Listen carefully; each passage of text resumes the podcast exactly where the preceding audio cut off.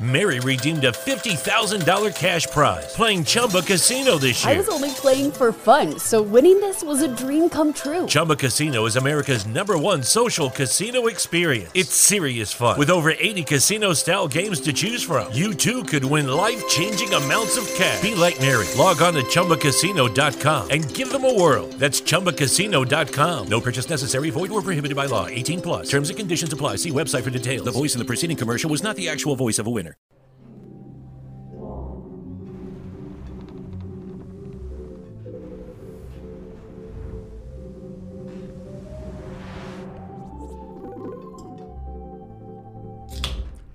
Salve, salve, amigos da ciência e todo mundo. Tem problema não, Lito. Pode abrir aí, não tem, tem problema nenhum. Estamos ao vivo e é assim mesmo.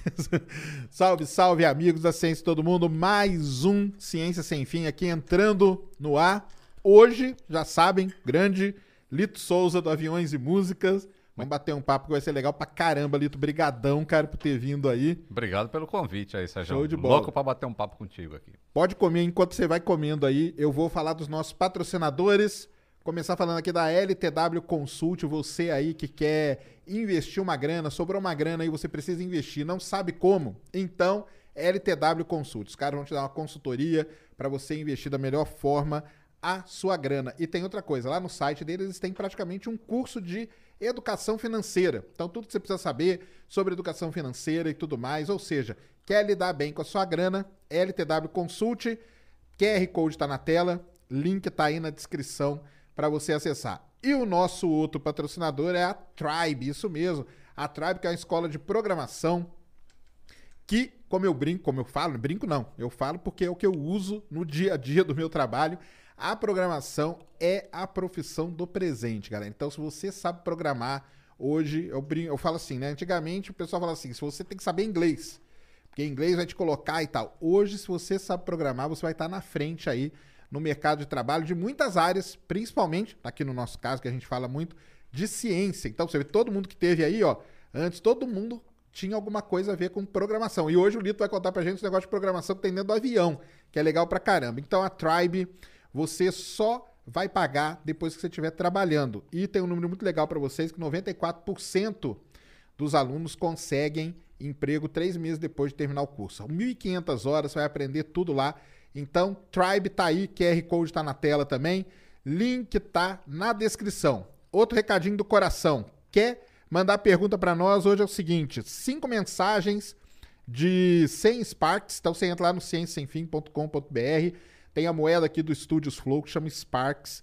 Você compra lá a moeda e manda pergunta pra gente aqui. 5 de 100, que é 10 reais, 5 de 200, que é 20 reais. Se você quiser fazer alguma propaganda, duas propagandas de 2.500 reais, que são 250 Sparks. E, só para terminar, emblema. Temos emblema hoje, o código é Aviões e Músicas. Ah lá, Ô, narizinho bonito, hein? aí ó. E aí? Que legal, cara. Ficou muito bom isso. aí ó. Ah, vou querer esse emblema aí, hein? Aí, ó, pega o emblema, depois o Lito pega. Você quer resgatar lá, ciência sem fim, né? .com.br, você pega o emblema. Lito, então, brigadão de novo, cara, pela, pelo ter aceito aqui o convite pra gente bater um papo. Eu falei, pessoal, a gente já fez algumas coisas junto, né? Fizemos Já. um vídeo do Sofia, Fizemos. Fizemos podcast fizemos um junto. podcast lá, Atenção Passageiro, foi muito Sim. legal. Aliás, eu até, depois, cara, que eu fui embora aquele dia, eu Ah. lembrei de uma história muito melhor, eu vou contar hoje pra você, Opa, cara. vamos. de uma história ligada à aviação. E tem uma coisa, galera, eu trouxe o Lito aqui porque eu sou esperto, eu tenho medo de voar, então o Lito vai me dar aqui um, um coach aqui, uma ao vivo.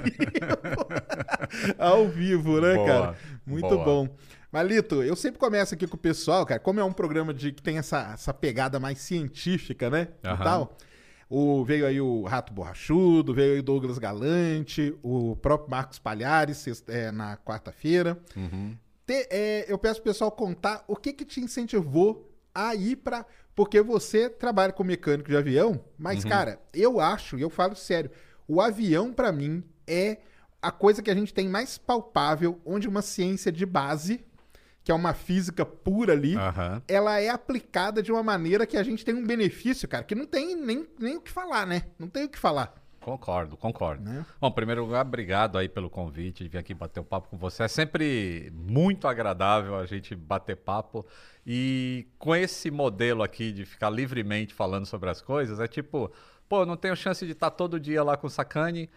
Então, hoje que a gente está podendo estar aqui juntos, o Exatamente. papo todo mundo acompanha aí, que o papo livre aí, que é bem legal. E então já cheguei aqui bem tratado, né? Tem pizza aqui. Tem pizza abri a latinha do- na hora que Tá começou. aqui. ótimo, tá. Serviço Mas- de bordo. É, serviço de bordo. Mas eu concordo, assim, a, a aviação é um dos, acho que é um dos campos, assim, de transporte que mais aplica o método científico, não só, não só a ciência, em si, mas o método científico, e, e usa tudo, assim, física, química, biologia, como é que você mantém um ser vivo a 40 mil pés, a 900 quilômetros por hora, com menos 50 e gra 54 graus Celsius externamente. Então, eu e acho que foi isso que me, me maravilhou, sabe? É, entender tudo isso. Porque quando você vai para a escola, você aprende a, a técnica, assim, como é que conserta isso, como é que faz uma revisão de motor, como é que faz um ajuste de hélice para tirar vibração, que também entra física. Pra caramba, né? E mas eu como eu sempre gostei de aprender mais e mais, aí eu fui me incen- até um incentivo próprio assim, é, pô, eu quero saber o porquê das coisas. E aí é que entra a ciência assim. Mesmo não sendo cientista, Claro. né, na acepção da palavra, mas estudar para entender o porquê das coisas é um negócio maravilhoso. Mas lá no começo você sempre quis ir pra, pra área de. De, De aviação? aviação e tal. Como foi lá no comecinho lá? Como quando você tinha que prestar o vestibular, por exemplo. É, O então. que, que aconteceu? Vestibular, eu já estava aqui em São Paulo, né? Que antes eu, eu trabalhei em Santos, é, Guarujá, Baixada Santista ali. Então eu gostava muito de navio. Isso, nós vamos falar de navio também. Que Vamos falar daqui a pouco. Eu fiquei sabendo que você gosta também de navio, né? Eu go- go- assim, gostar, sei, não sei muito não, mas trabalhei muitos anos, né? Olha aí, embarcado, embarcado, né? embarcado. Então eu gostava muito de navio, mas não tinha nada de navio lá na Baixada para fazer. eh, Eu teria que ir para o Rio de Janeiro estudar engenharia naval e não Ou em Rio Grande, condição. né? Lá no Rio Grande do Sul também Ou- tem, é, né? Exato. E aí eu acabei optando por manutenção de aviões, que era um curso técnico que tinha na base aérea de Santos. E, puta, eu me apaixonei por avião. Aí eu vim para São Paulo. E como o início é muito difícil, assim, eu, eu mal ganhava o salário da Varg, os primeiros salários, eh, mal dava para eu ir para Baixada Santista todo dia, que eu tinha que comprar passagem de ônibus. eu, eu saía de Congonhas, pegava um ônibus, ia até o metrô Jabaquara, aí pegava um ônibus que ia para Santos. Aí de Santos eu ia andando até a barca, aí pegava a barca, atravessava para Vicente de Carvalho e ia para casa. Caramba! Então eu chegava às 8 horas da noite, no dia seguinte, 5 horas da manhã, já tinha que acordar e voltar para São Paulo para chegar às 7 horas na Varig. é assim mesmo, né? Ah, aí quando eh, depois de dois, dois anos de Varig, aí eu fui prestar vestibular. Assim, fiz um cursinho e aí prestei para física. Isso, isso que eu queria É. chegar. Você prestou, por que você foi prestar pra física? Tá ligado ali com a aviação? É Tá o lance ligado, mesmo. tá é, ligado. né? Claro. Eu, eu, eu gosto muito de. Eu sou um cara meio maluco, assim, das ideias em em relação ao que eu gosto. Eu sou muito eclético. Eu gostava muito de poesia. Por exemplo, Fernando Pessoa, eu. Tudo que o Fernando Pessoa escreveu, eu li. E aconteceu assim, eu estava fazendo um cursinho na Varig de alguma coisa e eu peguei um jornal assim e tinha um poema do Fernando Pessoa. Não sou nada, nunca serei nada, não posso querer ser nada. A parte disso tem em mim todos os sonhos do mundo. Falei, cara, isso define a vida de uma pessoa de uma maneira. E aí eu comecei a comprar tudo dele. E aí eu falei, bom, eu posso fazer ah, a parte de letras, mas, pô, eu tô trabalhando na aviação e eu queria entender mais coisas de, de física. E aí foi. Entendi. Ah, então foi por isso física. mesmo. Passei na PUC Ó, que legal. de física. Chegou a fazer? Não, o quê? Fiz dois meses, não cheguei a um semestre, porque eu não conseguia pagar com salário. Entendi, né? entendi. Do, do, do- É, aí do abandonei mecânico lá. a, a física. E aí eu fiz faculdade muito tempo depois, aí eu já fiz voltado para manutenção de aeronaves, já para Ah, tá. gerenciamento de oficina e tudo mais. Aí fez uma de gerenciamento mesmo, É, tipo de é. gerenciamento de projeto. entra a parte coisa, né? técnica também, é, mas entra a parte de assinar um documento de avião, um reparo, ser o responsável por uma oficina de aviões. Entendi, entendi. É, para isso que Ah, serve o curso muito- superior. É muito legal.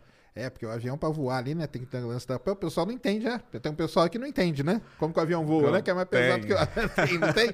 Cara, então. eu, eu li um, um artigo acho que ontem ou anteontem, muito interessante, que é assim, existem duas teorias para o porquê, não o porquê, como o avião se mantém sustentado. Uhum, Existe uma facção que fala da teoria de Bernoulli, uhum. existe uma facção que fala da ação e reação, terceira lei de Certo. Newton, mas que também precisa da segunda lei. Ah, e, e apesar dessas duas facções existirem, não existe uma prova matemática ou física do Uhum. porquê quando um fluido acelera, Uhum. a pressão dele diminui em cima da asa, Ah, entendi. que é o que mantém o avião sustentado. Então é assim, as pessoas, eu falo isso, alguém vai ter medo assim, então os cientistas não sabem como é que o avião voa? Sabem. Tá tudo lá, sabe até em cada ponto onde vai ter a diminuição de pressão e tudo mais. Mas não se consegue explicar matematicamente o porquê disso. E aí o Einstein, isso que eu achei interessante, eu acho que eu vou até fazer um vídeo Ah, disso. faz, porque ele, ele entra em tudo, cara. Eu É. brinco aqui, o Einstein, até no negócio da porta do elevador, que você põe a mão ali, é por causa É do pra- Einstein. olha aí. Tá vendo? Aí, ó. E aí no avião tá lá, então O fala. avião tá lá e ele um dia embarcou nessa e falou, pô, vou definir a sustentação então. E foi cálculo, e pô, né? Quem não sabe de cálculo de Einstein, né? E aí ele acabou fazendo uma asa, baseado no que ele entendeu de sustentação, e falou, ó, pode construir essa asa aqui com esse perfil e tudo mais. E o avião ficou uma boss. É mesmo? É. Não, não saía, não, não, não voava tinha. igual a pata-choca, assim, ele voava mal rápido, voava mal devagar, Caramba. não E qual foi o problema, será? A definição matemática, ele não Entendi. conseguiu chegar lá. Ah, tá. Então o, ca- o é, cara o, que é o problema É mesmo. um problema. O cara que definiu legal. a, a teoria da relatividade não conseguiu definir a sustentação de um avião. Ele falou, aí ele abandonou isso e ficou para lá. Então, até hoje, não se chegou ainda no porquê. Porque se você pensar bem assim, né? Quando a gente comprime um fluido, ele... Só o pessoal entender, pessoal, a atmosfera, ela é um fluido, tá? Isso. Isso é a primeira coisa que tem que falar pro pessoal, porque o pessoal vai falar, como assim fluido? É um fluido, tá? É um fluido. E, pô, quando ele, ele bate na asa e uma parte vai para cima, existe ali uma compressão. Uhum. Todo fluido que você comprime, ele aumenta a pressão. Por que, que na parte de cima da asa existe uma diminuição. diminuição. de pressão? A gente sabe que aquilo acontece, mas o porquê ainda falta aquela explicação. Caramba. Eu achei muito interessante. É um, é um- é paper legal e eu vou, acho que eu vou trazer isso pro, Vale pro mesmo, vídeo aí. vale mesmo, porque é um negócio né, que tá aí, tá voando, tá aí tranquilo e o pessoal, né? E é um, um grande. Às vezes você, você acha que não tem ainda coisa para ser descoberta, né? Eles foram, sabe, o cara que faz o código de um CFD, que é um, um computador que calcula o, o fluido dinamicamente, né? Então você coloca uma asa de avião lá e o computador diz a forma, o que, que vai acontecer com o fluido. O cara desenvolveu o código para isso. E ele escreveu um livro de 500 páginas a respeito de sustentação. E depois ele teve que fazer um adendo assim para Entendi. e ainda assim não é a explicação definitiva. o, o pessoal do Bernoulli, Aham. que é, como se sabe, o Bernoulli definiu isso lá antes, nem existia avião, ele foi mais para navio, né? Tanto é que é mais voltado para líquido. É, mas quando você acelera o fluido no Venturi, ele tem uma diminuição de pressão. E aí o pessoal vê, ah, então a asa do avião, como ela é mais curva em cima e separa o fluido ali, então por cima ele tem que ter uma velocidade maior do que por baixo, que o caminho é menor. Consequentemente, temos uma diminuição de pressão. E por isso o avião voa. Mas não é por isso. Eu, eu não sou dessa facção, porque quando a gente põe esse avião de dorso, ele continua Uhum. Voando do voando. jeito. E aí, Bernoulli já, opa, não deveria, né? Porque depende muito do ângulo de ataque, que é o ângulo que o nariz do avião faz. Então tem algumas. É mágica, o avião voa por mágica. A gente tá em 2021 falando, pô, o avião voa por mágica. Tá vendo só? Só pra eu ficar mais com medo aí. não, tem problema, não. Voa aí, voa tranquilo. Mas né? não cai, né? Não cai, né? Enquanto ele tem velocidade para frente, ele não cai. Exatamente, exatamente. Eu costumo fazer uma analogia errada até pro pessoal, mas eu acho que o pessoal entende, assim. O pessoal fala, pô, o avião caiu. Não, o avião não cai. O avião tem que ser derrubado, assim, porque se você pega alguém de esqui, por exemplo, esqui aquático, e uma lancha vai puxar o cara. Enquanto a lancha estiver puxando aquele sujeito, mesmo que ele perca os esquis, ele não vai afundar na água. Claro, ele vai, quicando ali em vai cima. quicando. Aham. O avião é a mesma coisa. Enquanto ele tem velocidade horizontal, Vai ele embora, não né? cai. É. Aí quando perde a velocidade horizontal, que Aí que vem. Por isso que ele vem diminuindo a velocidade para fazer o pouso. Uhum. Ah, que legal. De forma controlada, De né? forma Isso é- controlada. Isso que é, interessante, não, é É. isso mesmo. Não, legal demais. Não, é, tem que tem, é que é isso, né, cara? Tudo tem muita ciência ali, né? Tem, E muita. ainda bem, né? Porque é isso aí que sustenta a gente aí, ó, voando, né? E tudo mais, né? Não só voando, todos os meios de transporte, tudo, né? Muito legal. E aí. to- Não, como você tem medo, eu lembrei hoje, É. botaram na minha timeline do Twitter lá, tem alguém que filmou da janela do avião a asa, e aí tem um painel na asa cheio de parafuso, Hum, e aí ele dá um, já viu esse vídeo? Dá um zoom, aí tem um parafuso soltando assim, e tem um outro, tem um que já tá, né, só na pontinha e o outro soltando ali do lado. E as pessoas ficam desesperadas com aquilo, né? Fala, meu Deus, tá soltando ali, como é que tá o resto do avião? Primeiro lugar, pessoal, primeira, primeira mão falando isso aqui, hein? Que eu nem reagi a esse vídeo ainda. É, esses painéis de asa que tem parafusinho assim, eles não são essenciais para o voo. Eles Entendi. são carenagem somente. tá. Se uma sair voando. Se sair voando aquela tampa, literalmente. é, se sair aquela tampa inteira, o avião não vai cair por causa daquilo. Aquilo tá lá só para aumentar a eficiência aerodinâmica do avião, ou seja, ele vai consumir menos combustível se ele Claro. tiver com aquela tampinha. Uhum. Inclusive o manual do avião diz que se determinadas tampas estiverem faltando, o avião pode continuar voando, só que aumenta a quantidade de combustível que ele consome. Claro. Aí tem Então, que fazer uma conta tem que ali fazer uma mais pra- conta. talvez você não chegue, tem que pousar antes, coisa assim. né? Exato, ou diminui a carga, ou diminui o número- Uhum. número de passageiros, mas o avião pode continuar voando. Esse é um ponto. Segundo, a quantidade de parafusos que tem na tampa é muito maior do que a que ela realmente necessita. Ela poderia ter só quatro, um em cada ponta ali e. Ele já põe até por isso, né? Já põe mais isso, põe é aquele monte. redundância e tal. Exato, aí. Exatamente. é A estrutura do avião também tem, Tem redundância. redundância, tem redundância É. e tudo. Mas eu, quando viajo assim, não gosto de viajar na asa. Na na asa, não, na janela. Muito menos na Nossa, asa. Não Você gosto. tá perdendo o melhor não gosto de voo. ficar vendo, não gosto. E uma coisa que me, que me tira do sério, cara, é o seguinte: é a tal da turbulência quando não tem nuvem, cara. Porque quando tem nuvem, tudo bem, você, já, você já se prepara. Ah, quando não tem nuvem, Quando, você- é aquela turbulência, como que chama? Do, de céu claro? De céu claro. Ah. Essa é que me, que me deixa, entendeu? Que eu tá, meu, não tem nada, ó, vai ser tranquilo. Aí o avião começa a balançar e tal. Eu falo, caramba, meu. Que, porque quando tem tempestade e tal, você já se prepara, né? Vai É- é passar o na natural, tempestade, né? você, já, você já se segura ali Aham. todo pra não, pra não ter. Mas de céu claro é a que me, é a que me pega, viu? Tem uma boa notícia para você.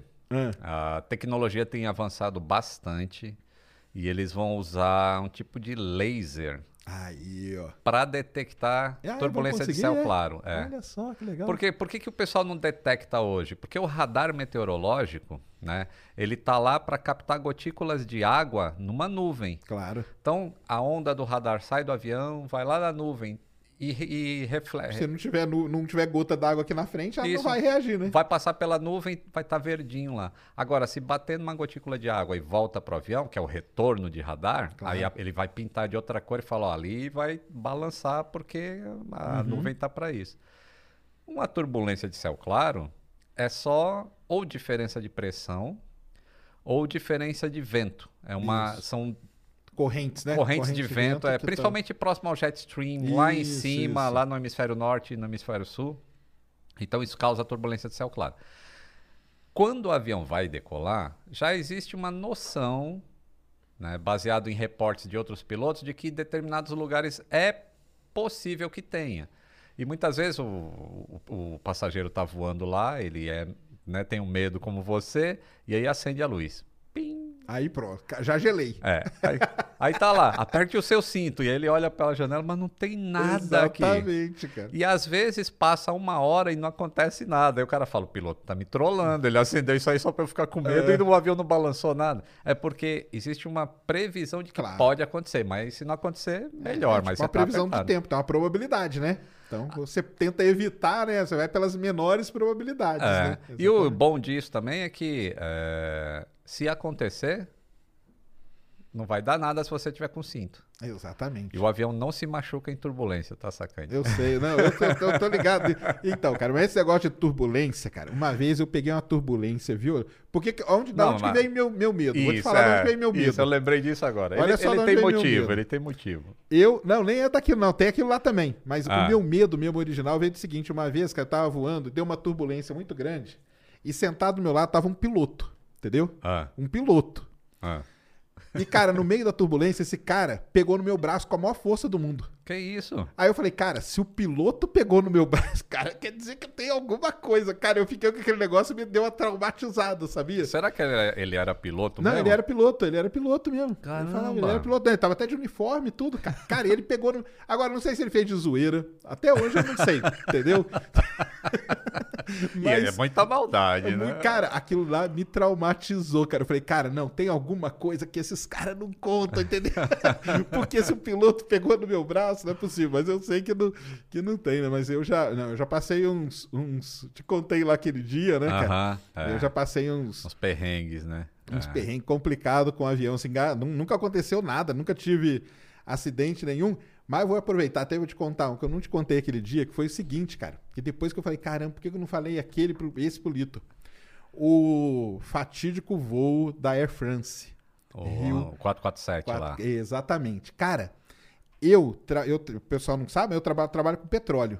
Na sexta-feira, eu tava trabalhando no Rio de Janeiro, dentro da Estatoio. Dentro Ah. da Estatoio. Eu tava dando um curso lá para os geólogos e para os geofísicos da Estatoio. E todos eles estavam felizes que no domingo eles iam para Noruega. Hum, Todos eles iam para Noruega no domingo, ficar um mês lá e tal, cara. E beleza, né? Eu peguei aquela informação lá, terminei o curso sexta-feira, despedi do pessoal, tal, não sei o quê. E aí, fui pra cá, voltei, né? Eu, eu fazia essas suas loucuras aí, só que eu ia do Rio pra São Paulo durante anos, fiquei indo e vindo, é um negócio que é, que é dureza. E aí, domingo, né? De noite, né? 11 e tanto, veio a notícia lá. Cara, mas eu nem me liguei, porque era pra França, né? O voo. Era. E aí, segunda-feira eu voltei na Statoil pra pegar as coisas, cara. Cheguei lá, cara, o chefe tava, cara, a- acabado, cara. Nossa. Porque toda A essa equipe turma, dele. não, não só a equipe dele, cara, um monte de advogado, tal. A Statoil foi a empresa que mais perdeu gente naquele acidente, cara. Caramba, olha só. Porque eles foram pra da Rio Paris e de Paris eles iam pra Noruega. pra lá. A Statoil na época, eu não sei se você vai lembrar, mas ela soltou um comunicado, entendeu? Porque perdeu muito, foram muitos funcionários de uma vez. Cara, e tem uma Uhum. história muito triste. Tinha uma menina, olha, olha a vida dessa menina, cara. Ela tinha acabado de se formar em geologia na UFRJ. Com uma semana de formada, ela arrumou um emprego na Statoil. Caramba. Na, na semana, na semana anterior, no, do- no sábado anterior do acidente, ela tinha casado, cara. Olha isso. Nossa. E o que que aconteceu? Bem, ela tá indo pra, pra Noruega, elas conseguiram, né? Porque ela já tinha passagem e tudo. Aí elas compraram a passagem pro marido. Eles iam passar a lua de mel, cara. Putz, é muito triste, né? É muito, cara, é muito triste Eu, isso eu aí, acho, cara. eu acho que é, é- é todas essas histórias que existem dentro de um avião quando ele se acidenta é que causa esse tipo de comoção. Não, e quando você porque- tem a pessoa. E quando você foi próximo, cara. Isso. Porque, é, cara, eu é. fiquei uma semana inteira com, com essa turma toda, cara. Entendeu? E Aham. na hora que eu. Cara, o chefe, cara, tava assim, cara. Ele falou, cara, eu nem sei o que eu vou fazer, porque eu perdi todo mundo, cara. Todo mundo, cara. É uma. É. Assim, a, a- a gente teve já esse ano aqui, final do ano passado, esse ano, três ou quatro acidentes graves de ônibus Uhum, que morreram todo mundo. uhum. Mas não é contada a história daquelas pessoas que estão lá dentro, como é contada a história das pessoas que estão dentro de um avião. E eu acho que isso dá um. Isso faz diferença. Faz, todo né? acidente é muito triste. Toda perda Claro, de vida é lógico. extremamente triste, né? Exatamente. Mas a, a do avião, especificamente, ela é muito bem documentada e narrada e exposta pela, pela imprensa. Isso causa realmente um. Com que as pessoas tenham mais medo de entrar no avião do que num ônibus. Exato, né? Exato, é isso mesmo. Então, aquele lá. E esse acidente aí da, da Air France, ele tem um negócio muito. Depois, né? Depois do, foram anos pra descobrir a caixa preta, né? Foi dois anos. Porque ela encravou num- numa montanha submarina lá, É, né? Ela tava quatro, 3 quase quatro, né? 3.800 metros de profundidade. E os caras usaram um negócio de, de inteligência artificial foda pra achar ela, né? Usaram, usaram um, um método matemático, né? De estatística de não sei o quê. Bayesiano. Bayesiano? Bayesiano, um negócio que eu uso Nossa. no petróleo, entendeu? Ah, usa isso aí no A petróleo? gente usa muito isso aí no petróleo, os caras usam isso aí. É, é uma história, cara, pra quem não conhece, é, é triste pra caramba o acidente. Vejam o, o seu vídeo lá, você explica direitinho, né? Mas tem um documentário que passa, não sei agora em qual, qual TV que é, não sei se é do Discovery, que os caras contam toda a história pra encontrar o negócio. Chamaram os matemáticos lá. Exato, isso eu conto no, no- no meu Você vídeo. fala no seu vídeo Fa- também, Fala né? no vídeo. E, e- isso eu acho legal para as pessoas saberem, assim, né? Que, pô, aconteceu o acidente, pessoas morreram, e dois anos depois, 60 milhões de dólares depois, a caixa preta foi recuperada. E a princípio você pensa, pô, mas por quê? né? E o grande porquê é a gente. Todo. A aviação sempre precisa descobrir o que levou a um acidente. Se você não descobre, significa que outros podem acontecer. Exatamente.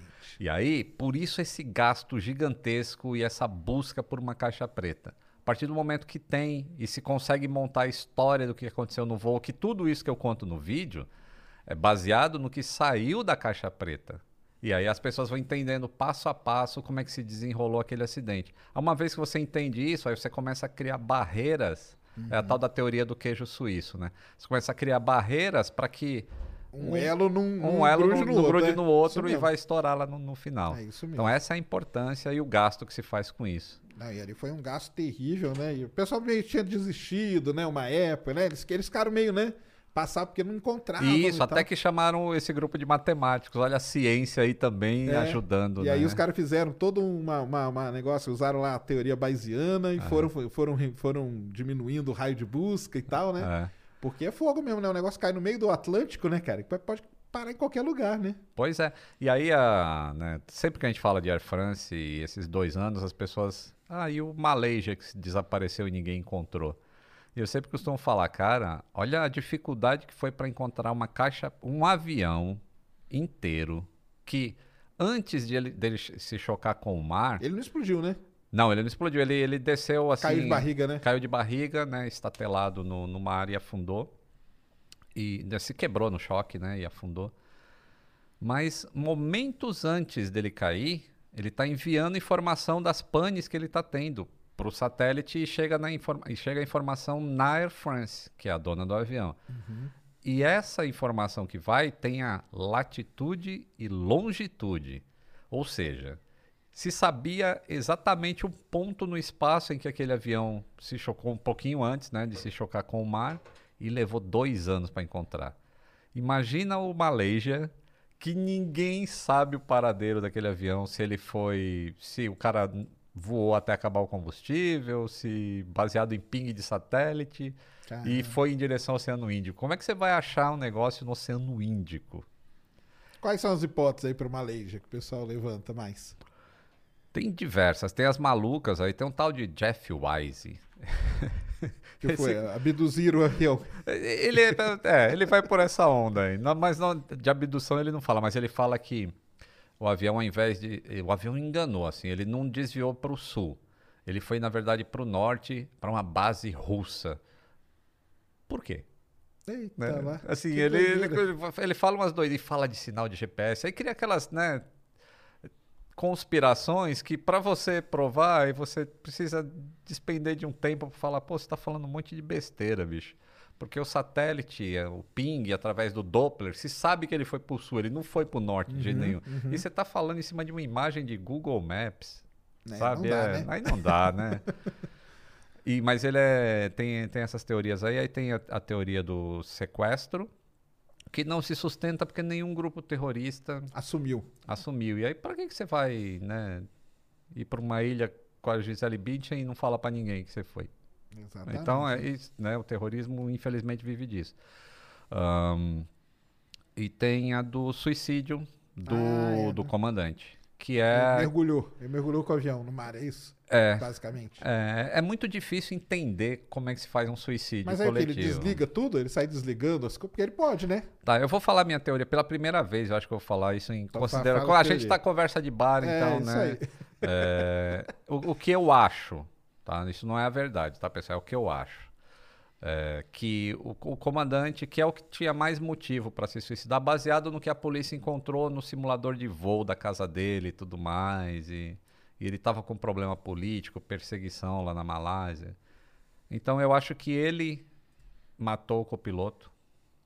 E existe uma maneira não muito difícil de fazer isso dentro do cockpit do 777, que eu obviamente não vou falar, mas existe uma maneira não muito difícil. E o avião ele faria um voo de aproximadamente 5 horas entre a Malásia e acho que ele estava indo para a China, se não me engano.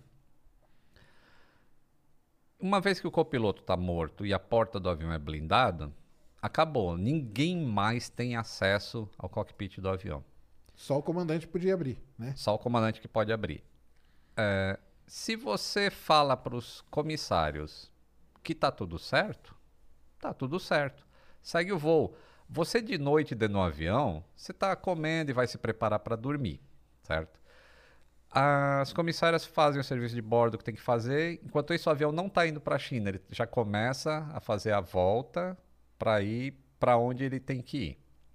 Baseado no, no plano de voo que o cara fez no Mary redeemed a $50,000 cash prize playing Chumba Casino this year. I was only playing for fun, so winning this was a dream come true. Chumba Casino is America's number one social casino experience. It's serious fun. With over 80 casino style games to choose from, you too could win life changing amounts of cash. Be like Mary. Log on to chumbacasino.com and give them a whirl. That's chumbacasino.com. No purchase necessary, void or prohibited by law. 18 plus. Terms and conditions apply. See website for details. The voice in the preceding commercial was not the actual voice of a winner.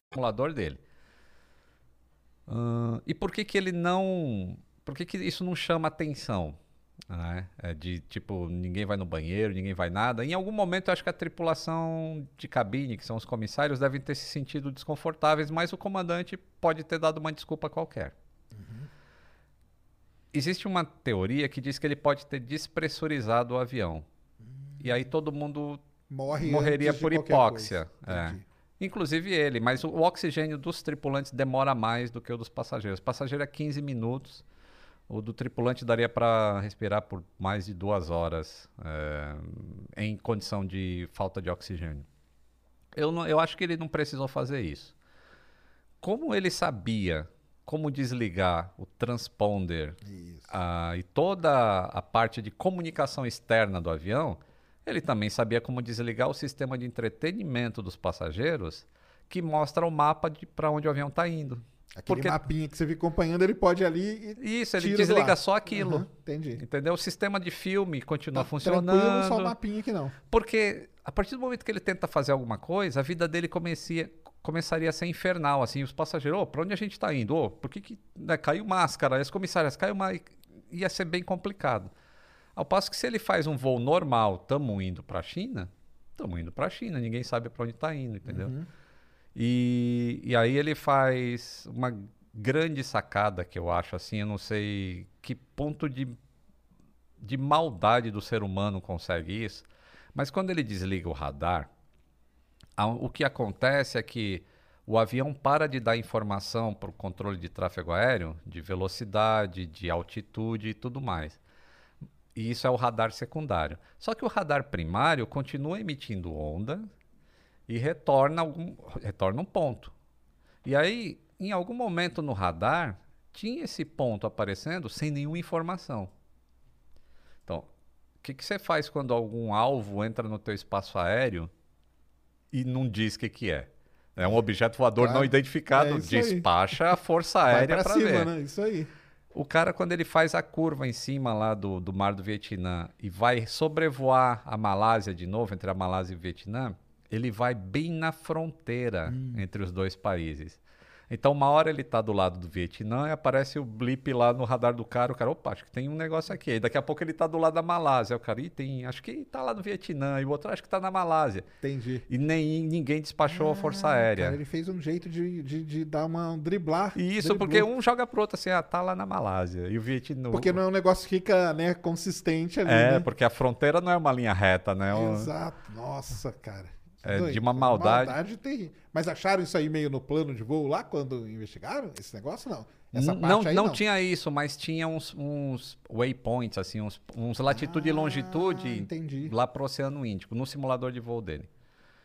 Outra coisa que ele faz é que a cidade que ele morava ficava a oeste de onde ele decolou e um pouco antes dele entrar no mar de Andaman, acho que é isso, ali entre a, Uhum. a península e não sei o que lá, ele, ele, dá- ele faz uma curva à esquerda e passa em cima da cidade que ele nasceu. Caramba. Então isso tudo leva a crer que foi o comandante mesmo que estava controlando o avião. Então todo esse papo aí de ah, que eu lembro que sai muita teoria de conspiração, ah, o 777 tem isso, tem aquilo, Aí tem que começaram a colocar a culpa no avião, Colo- né? como- oh, perdeu todo o sistema elétrico e Gente, o avião Não ficou perde, voando né, seis cara? horas, É, cara. né? É, e não para perde. perder. nossa. Caramba, cara.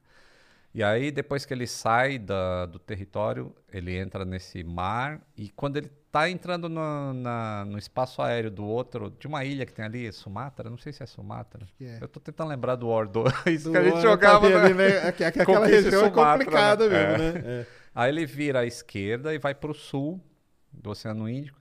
E como se sabe que ele foi para o sul? Ciência. Né? O... Essa comunicação que o avião da Air France mandou para o Uhum. escritório da Air France é porque a Air France tinha um sistema pago de assinatura de informação de telemetria para o avião. E a Malaysia tinha isso também, mas só para o avião, não tinha para os motores. Porque é um- é- são pacotes que você vai Claro. adicionando, né? Uhum. É, e eles não tinham isso. Mas o avião, não, e o avião e o satélite não sabe quem comprou, quem não comprou. Então existe um, um ping assim de conexão Entendi. entre o satélite e os motores, assim, tipo, "Ô, você tá aí, tô aqui. Só isso. E existia essa comunicação de ping e a, a determinados intervalos de tempo. E através do satélite estacionário, ele sabia, pô, o satélite está aqui, ele está mandando uma onda.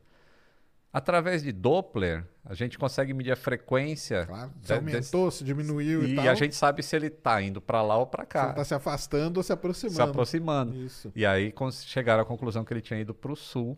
Caramba. E, e aí tem vários cálculos. Tem um cara no Twitter, é o Mike Chillett, acho. Esse cara é um matemático do caramba e ele ele tá envolvido com Malaysia. Eu acho que eu vou fazer um vídeo com esse E eles cara. estão ainda, tá ainda na. Tá, ele, ele tem um. Ele vai plotando no Google Maps e ele vai pegando a posição de satélite, posição não sei o que, posição de ping e vai plotando os dados e fala: Malaysia caiu nessa área aqui. Baseado em informação de Olha avião e só. tudo mais. Muito, muito Eles interessante. têm meio que um local ali. Ele tem. Ele tem. Ele tem. E ele ho- hoje ele tweetou assim: Eu acho que tem alguém que está lendo meu Twitter, que tem um barco que continua pesquisando. Eles pararam com uma parte, mas tem um barco que chama. Putz, não lembro agora, mas é um barco japonês que, que anda fazendo investigação lá. E ele fala, acho que esses caras estão seguindo meu Twitter, porque sempre que eu falo que é um negócio aqui, o, O barco barco, se direciona para lá. Não se direciona para lá. Então, entendi. tipo, ele. Eu, eu tomara que encontre alguma coisa. Não vai ser de muita valia mais, infelizmente. Ah, não, não vai ter. não vai ter porque se ele desligou ah, algumas coisas para ficar invisível, ele pode ter desligado o fly recorder, por exemplo. Aí não gravou Que- nada. é, os, os dados de voo não vai ter. E os dados de voz, mesmo que tenha ficado funcionando, ele é sobrescrito a cada duas horas. Então teria as últimas duas horas de voo. Que não Que ele, se ele falou nada, né? alguma coisa, beleza. Se ele não falou, não vai ter nada. Mas aí fica porque aí não. Isso aí enquadra em quê? Não enquadra em acidente. Enquadra ou não? Como que vocês enquadram isso dentro da. Porque é complicado, né? É complicado esse. Ele, ele se enquadra em acidente, é, eu não sei exatamente a classificação que entraria. Ele se enquadra em acidente porque, de qualquer maneira, existe uma falha em algum lugar. Porque acidentes não acontecem por acaso. Até o cara, aquele alemão que jogou um avião na montanha também, o, o Leibniz, que era do German Wings, foi um suicídio também. O cara em depressão Mas, pô, foi um, foi um suicídio, mas foi um acidente. Como é que a gente previne que aquilo não aconteça mais? Então mudaram algumas coisas. Preparar os pilotos melhor e tal, e Isso. coisa. né? Mudar a ética médica para aviação, para que se detecte e avise imediatamente a empresa, e Uhum. que naquela época não era permitido fazer isso. Então, até quando é coisa inerente ao ser humano, Ah, tem, tem que que se ter, né? estudar para evitar que ocorra novamente. É o fator tripa que eu falo, cara, que é a pior coisa que tem em tudo, entendeu? Fator tripa. É, fator tripa, cara. Tipo, pra ir pra Marte, tá tudo certo a tecnologia. Mas você, como que você vai enfiar dois, três seres humanos dentro de uma nave? Convivendo, convivendo por dois seis, anos. sete mil, é, sei lá quanto pra chegar lá?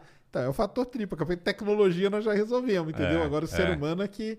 Ser humano é que é complicado demais, né, cara? Complicado, mas... Mas e aí, nesse caso aí, o que poderia aprender é mais nessa parte do ser humano mesmo. O avião, enfim, não. não- Coitado, o avião é vítima também, né? É. Vamos dizer assim, né? Já se encontraram pedaços dele, inclusive. Encontraram né? já? Uhum. Olha só. Eles. A, a onda, né? com as correntes. Ah, as correntes vai. É, uma hora aparece. né? Levaram lá para a costa de Madagascar e eles encontraram algumas coisas Nossa, do avião. Entendi. Ou seja, ele foi para o sul, conforme a ciência disse. E a gente, vê- você vê um negócio tão complexo como esse, a ciência dá respostas, e me dói muito ver um vagabundo não acreditando em vacina. Que é um negócio de anos e anos. Séculos, né? Não, isso aí é terrível mesmo. Terrível. Tem que acreditar. A ciência tá aí pra isso, né, cara? Pra ajudar só. É, não, mas é muito interessante esse negócio. E o negócio. Você é meio especialista no negócio de acidente, né? Você participa das. Eu estudo bastante, porque Mas já participou dos comitês e tal? De, de de investigação, não. Ah, o Marcos Eu- Pontes participou, né? Eu fui convidado já pelo Ah, CENIPA. foi? Ah, legal. mas tem que fazer um curso antes. E infelizmente a minha vida é extremamente compartimentada assim de Não, nós tempo, vamos falar, nós sabe? vamos falar É. daqui a pouco, nós vamos entrar nisso aí. Mas eu, eu, eu acho interessante porque eu dou curso, eu sou instrutor de fatores humanos. Ah, Em você manutenção. fator tripa aí, ó. É, Ah, na Então, manutenção. Na manutenção. na manutenção de aviões. Então eu preciso entender assim. A a gente primeiro tem que aceitar que o ser humano erra. Esse é um ponto. Se ele erra, como é que a gente previne que o erro dele não cause um acidente? Então essa é o, eu gosto muito desse estudo, entendeu? Porque errar vai errar. Agora a Vai. gente não quer que um erro leve a um acidente Claro. fatal. Como parar essa cadeia, né? A cadeia É, ali, né? A isso, cadeia que parar e dar um interromper a jeito, cadeia. Tem que dar um jeito de interromper a cadeia, né? É isso mesmo. Porque sempre fala de acidente, eu lembro que o Marcos Pontes ele participou do, do, do Colômbia, né? Quando voltou. Ah, ele Colômbia, participou lá do. ele participou do, do comitê lá de investigação e tudo, sabe? Que é a mesma coisa, né? Que é aquele negócio, né? Você tem que entender o que aconteceu. E isso é um negócio muito legal que eu falo, né? Que depois disso, do, do acidente do Colômbia, que o Colômbia foi aquele que soltou um pedaço, bateu na asa, arrancou uma, uma Um placa de cerâmica, daquele, né? né? E aí, quando voltou, aquilo lá foi um ponto de fraqueza e estourou, tudo. É. Aí você pensa assim, né? Cara, olha que coisa básica. Depois desse acidente, todo o ônibus espacial ele ficava de barriga e uma câmera passava em tudo, via as placas que tinham sido danificadas, porque vai ter. Aham. Um cara aqui na Terra ele simulava aquilo, o retorno, e dava ok. Não, não vai ter problema nenhum. Por que, que não faziam isso desde o início? Você, começa a pensar, né, cara? Era um negócio básico de fazer. E aí, nessa época, depois do, do- da Colômbia, sempre tinha dois ônibus espaciais. Porque se desse um problema, O outro tinha que resgate, pra, pra né? ir lá resgatar. Entendeu? Aham. Nunca precisou. Mas, cara, olha que negócio básico, né? Você pensa assim, por que, que não fizeram isso antes, né, cara? Eu acho que a aviação deve ter isso. Muita coisa assim que você deve falar, caramba, cara, olha que coisa, né? Tem, tem muita coisa que foi aprendido com o acidente. Assim, Então, você aprende com o acidente. É que é impossível, acho que, você criar um algoritmo que cerque Ah, tudo. não, tu- mas não tem coisa que é muito básica que você olha assim e fala, caramba, mas isso aqui, cara, pô, como que nunca pensaram? É como é que é? É porque assim, eh, provavelmente houve alguma falha na fixação daquele da, da- daquela cerâmica para que ela se soltasse. Não teve alguma coisa? te- Não, a temperatura foi com a Challenger, né? É, Não, o dela foi que, que saiu um pedaço de Isso, então. espuma. Mas a por que, espuma por que, que bateu. essa espuma saiu? É, então. Então, acho que é aí que está a falha principal. Se al- falhou o procedimento em algum lugar ali. Então, se o procedimento era para fazer tudo certo, então não teria que ter um robô olhando depois. Mas falhou nessa- nessas camadas, porque o ser humano erra. Então, mas eu acho que se aprende hoje para essas missões críticas, né, que, que o espaço é um Ah, não, muito não, maluco. Tanto que, é- que é- que a segurança é o negócio que é mais levado em consideração, né? É. Não- Você não sobe, é tudo. E isso a gente aprendeu a duras custas também, a pró- própria Challenger, né, cara? Quem Sim. vê lá o documentário vê direitinho que foi Nossa, um negócio. terrível esse É um documentário, negócio né? terrível, cara. Que o engenheiro lá, que até hoje o cara é.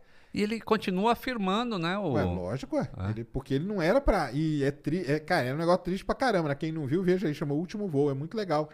Que quando veio a notícia, ele já sabia, né? Eu falei, É. já sei o que aconteceu. É. Não precisamos falar. Então, não. mas esse é o que não queria que lançasse. Isso. Mas teve o chefe da oficina que autorizou o lançamento e ele se mantém até hoje falando que ele fez ele- a coisa certa. É. Então, mas aí é por causa da politicagem que tinha É, ali, né? Era um é. negócio bem complicado. Esse documentário é né? bem legal. É bem eu legal, né? Aconselho a assistir, que é. Tem alguma coisa assim parecida na aviação, onde, tipo, uma. Porque ali era, foi um lobby danado, precisava lançar, porque não sei o que e tal e coisa. E, não, assina aí. Quem que vai assinar? Não, eu assino aqui, porque, né, vamos, vamos junto, tamo junto. Será que tem alguma coisa que tem? Acho que não, né? Na, na comercial é mais difícil. Existiu no passado algumas coisas assim de. Inclusive saiu um documentário recente aí de uma corrupção num, num acidente da Panam, Ah, é? lá em 1940 e pouco. Ah, mas hoje é muito difícil. Hoje, porque assim, para a empresa sobreviver e ser competitiva, ela não pode sofrer acidente. Basicamente é isso. Então os caras fazem de tudo para não, É não, imagem, não né? existir um acidente. É é. a imagem deles, é a imagem. E isso custa muito caro. E eu até estava até conversando ontem com uma, um, um amigo que estava fazendo uma visita no, num centro de manutenção. E assim, a quantidade de processos que tem, assim, desde você fazer um teste hidrostático numa garrafa que é pressurizada no avião, eh, os equipamentos de emergência, a estrutura, é um negócio extremamente complexo e caro. E aí eu falo assim, pô, e a pessoa vai comprar uma passagem que custa 300 reais aí para ir de São Paulo, sei lá, às vezes consegue São Paulo, Salvador por 300 reais e achar caro. E ainda fica falando, ah, bagagens, e fala, disseram que ia ficar barato. Caramba, vai ver o que tem por trás para manter uma pessoa segura no avião lá em cima. É um, é um preço absurdo. Eu não sei como é que empresa aérea ganha dinheiro. É, basicamente é, Tem isso. um né? jeito, né? Mas é. é. E, e esse negócio aí dos, dos. Você deve estar acompanhando, né? Dos bilionários, né? Da, da rinha aí, dos, da briga dos bilionários aí. Jeff Ah, do espaço, Bezos, sim, isso, né? sim, sim. E o, o Elon Musk, né? O Elon Musk tá meio, meio de lado da briga deles, porque os caras estão brigando pelo turismo. O que, que você acha do turismo espacial? Primeira coisa é essa, cara. O que, que você acha Eu- de subir naquele, naquele aviãozinho lá no spaceship lá do. Pô, eu, do eu Branson? gostaria, né? Você, que- você subiria? Eu subiria. Eu de jeito nenhum. É. Já viu a cara que eles fazem na queda? Porque o avião ele, é- ele é levado por um outro avião, né? Isso, é. E aí ele solta e Ele ele dá uma solta- queda livre e Isso. depois liga o motor com tudo, né? Isso. Ah, eu acho que você ia ter um problema com esse, Não, né? eu não. Você já viu a filmagem deles que são treinados dentro da- do negócio, cara? Os caras. Eu falei, caramba, cara, só aquilo ali eu já não, não vou, cara. Ah, mas eu, eu gosto dessa. Eu fiz voo zero gravidade, né? Você Então, fez, né, fiz- cara? Você fez, você voo fez. zero G. É, Então, pra mim é tranquilo, cara. é tranquilo aguentar ali, né? Então você iria. E no do Eu Bezos, iria. você iria também? A do Bezos é o foguete, dentro da cápsula. Qual que, você, Ah.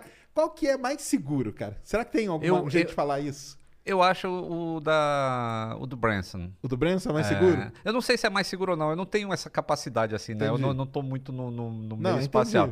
Mas o que aparenta pra mim é que o do Branson é mais seguro.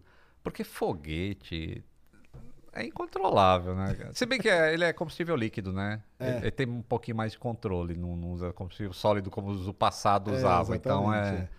Mas ainda assim eu não É, sei. é- O avião dele Você lá. tá né? sentado em cima de uma bomba, é, né? uma bomba que explode de forma.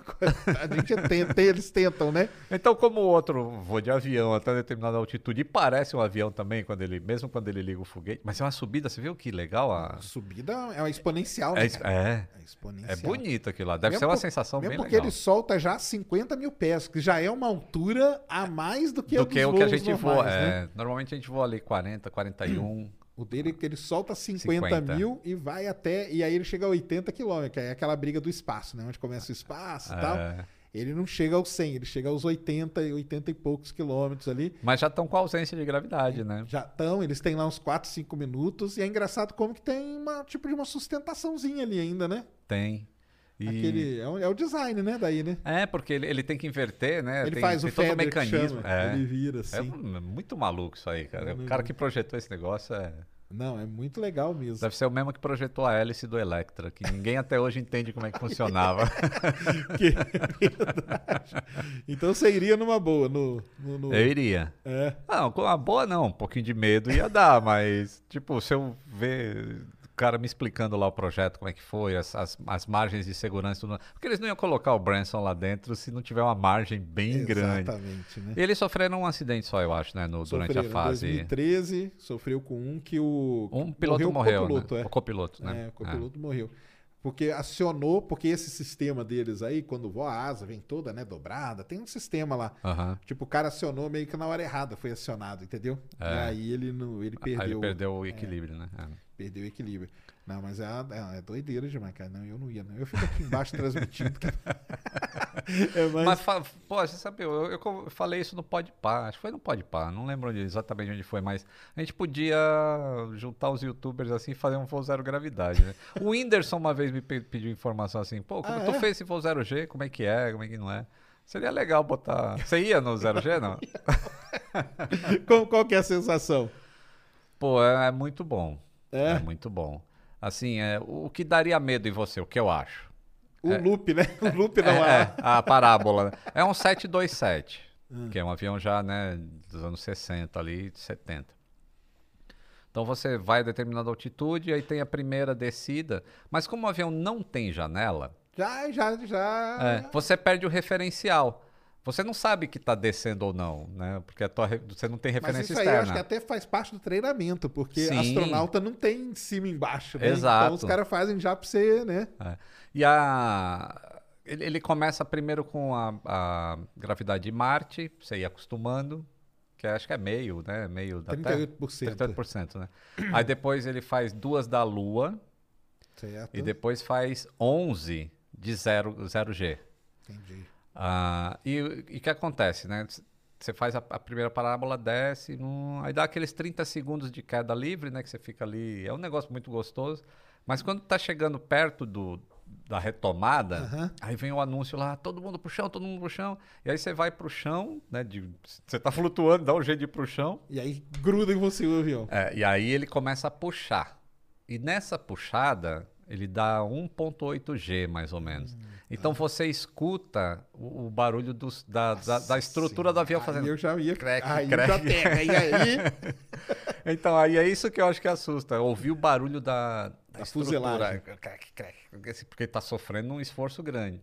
E, e isso que causa o enjoo também, né? Porque você vai 0, 1.8, 0, 1.8. Aí não tem como não enjoar. Não tem como. Tipo, o Palhares deve, no início ele também enjoa. É que o treinamento faz parte disso, né? Quanto mais você faz, mais o teu corpo vai se vai acostumando. se acostumando. E ele vai em qual? Ele vai no Branson. Vai no Branson, né? Ele vai no Branson, lá no, no- na Virgin. Isso aí. Ah. É, do Jeff Bezos, é- o Jeff Bezos, na verdade, ele nem tem direito à autorização ali, cara. Ele tá meio um. É, teve uma treta É, dessa, ele tá né? numa não? treta ali gigante. Mas o que o. Porque o lance é o seguinte, né? Aquele ticket 300 mil dólares. Na verdade, o Branson até aumentou o ticket. A gente pensou que ele diminuiu o valor, ele colocou para 400 mil, entendeu? que aí é que o pessoal fala assim: caramba, cara, 400 mil, quem é que pode pagar, né? É uma parcela mínima da população, né? E aí o Elon Musk, o Elon Musk tá meio fora do turismo espacial, ele não tá nessa briga aí direta, né? Ele fala um negócio que é interessante. Ele fala assim, cara, mas no início a aviação era assim, é. Só voava, entendeu? É só os magnatas. Só, né? A aviação foi assim. a- a- precisou a galera que tinha grana começar a voar de avião pra gente chegar no avião como ele é hoje, né? Então, ele, ele tenta colocar meio que uma, né? Trazer um- aquele, tapa- como que a gente fala? Choque da realidade, né? É. É assim mesmo, só vai voar quem tem muita grana até que um dia isso começa a. Você acha que vai, que vai ter essa possibilidade aí? Eu acho que é, é inexorável, assim. é- vai faz, isso faz Vai, parte né? da humanidade, vai. Vai, né? Vai, vai. E, e acho que ele tem um ponto legal, que é a gente está nos primórdios. Assim, É como se a gente estivesse lá vendo a aviação, na, aviação comercial nascer, né? é. E, e o que fez o homem para o espaço e para a Lua lá nos anos 60, a motivação era outra. Ninguém jamais pensou que um civil ia para o espaço. Exatamente. E agora não, agora existe possibilidade real de que a gente tenha que sair daqui há um- algum tempo. Então, em alguma era. E aí alguém tem que começar esse caminho. A gente tá vendo o começo, isso aí que é legal pra caramba, né? Isso é muito interessante. Sim. E a ideia do Elon Musk, aquela do Starship fazer os voos comerciais, você já viu? Ah, de faz um. Vai para suborbital e depois. e aí vai, e ele falou que liga todo mundo em, tipo, menos de uma hora. Então, eu não sei se é economicamente viável isso aí. Ago- Agora. Agora, né? Agora. Agora, É. né? Mas seria uma, né? Seria interessante, assim, porque daí junta dois mundos, né? Você quer ir para um outro lugar e aproveita e já fica ali um zero Gzinho, né? Porque você vai decolar do oceano, você vai nas plataformas, sobe, pousa, daqui e tal. É. É, uma, é a ideia dele, mas ele diz que é a partir daí que ele vai conseguir, vamos dizer assim, ganhar grana para poder ir para Marte, para Lua, para as coisas que ele, que ele quer fazer mesmo, né? Porque o dinheiro vai precisar vir de algum lugar, então ele quer fazer. Só que ele fala que o voo vai ser muito barato, cara. Ele fala que no Starship vai ser muito barato. Porque o lance dele é baratear lançamento de foguete. Ele quer fazer o lançamento custar na casa dos 10 milhões de dólares, que é um negócio absurdo de Dinheiro barato. de pinga, né? É, de pinga. eles é dinheiro de pinga.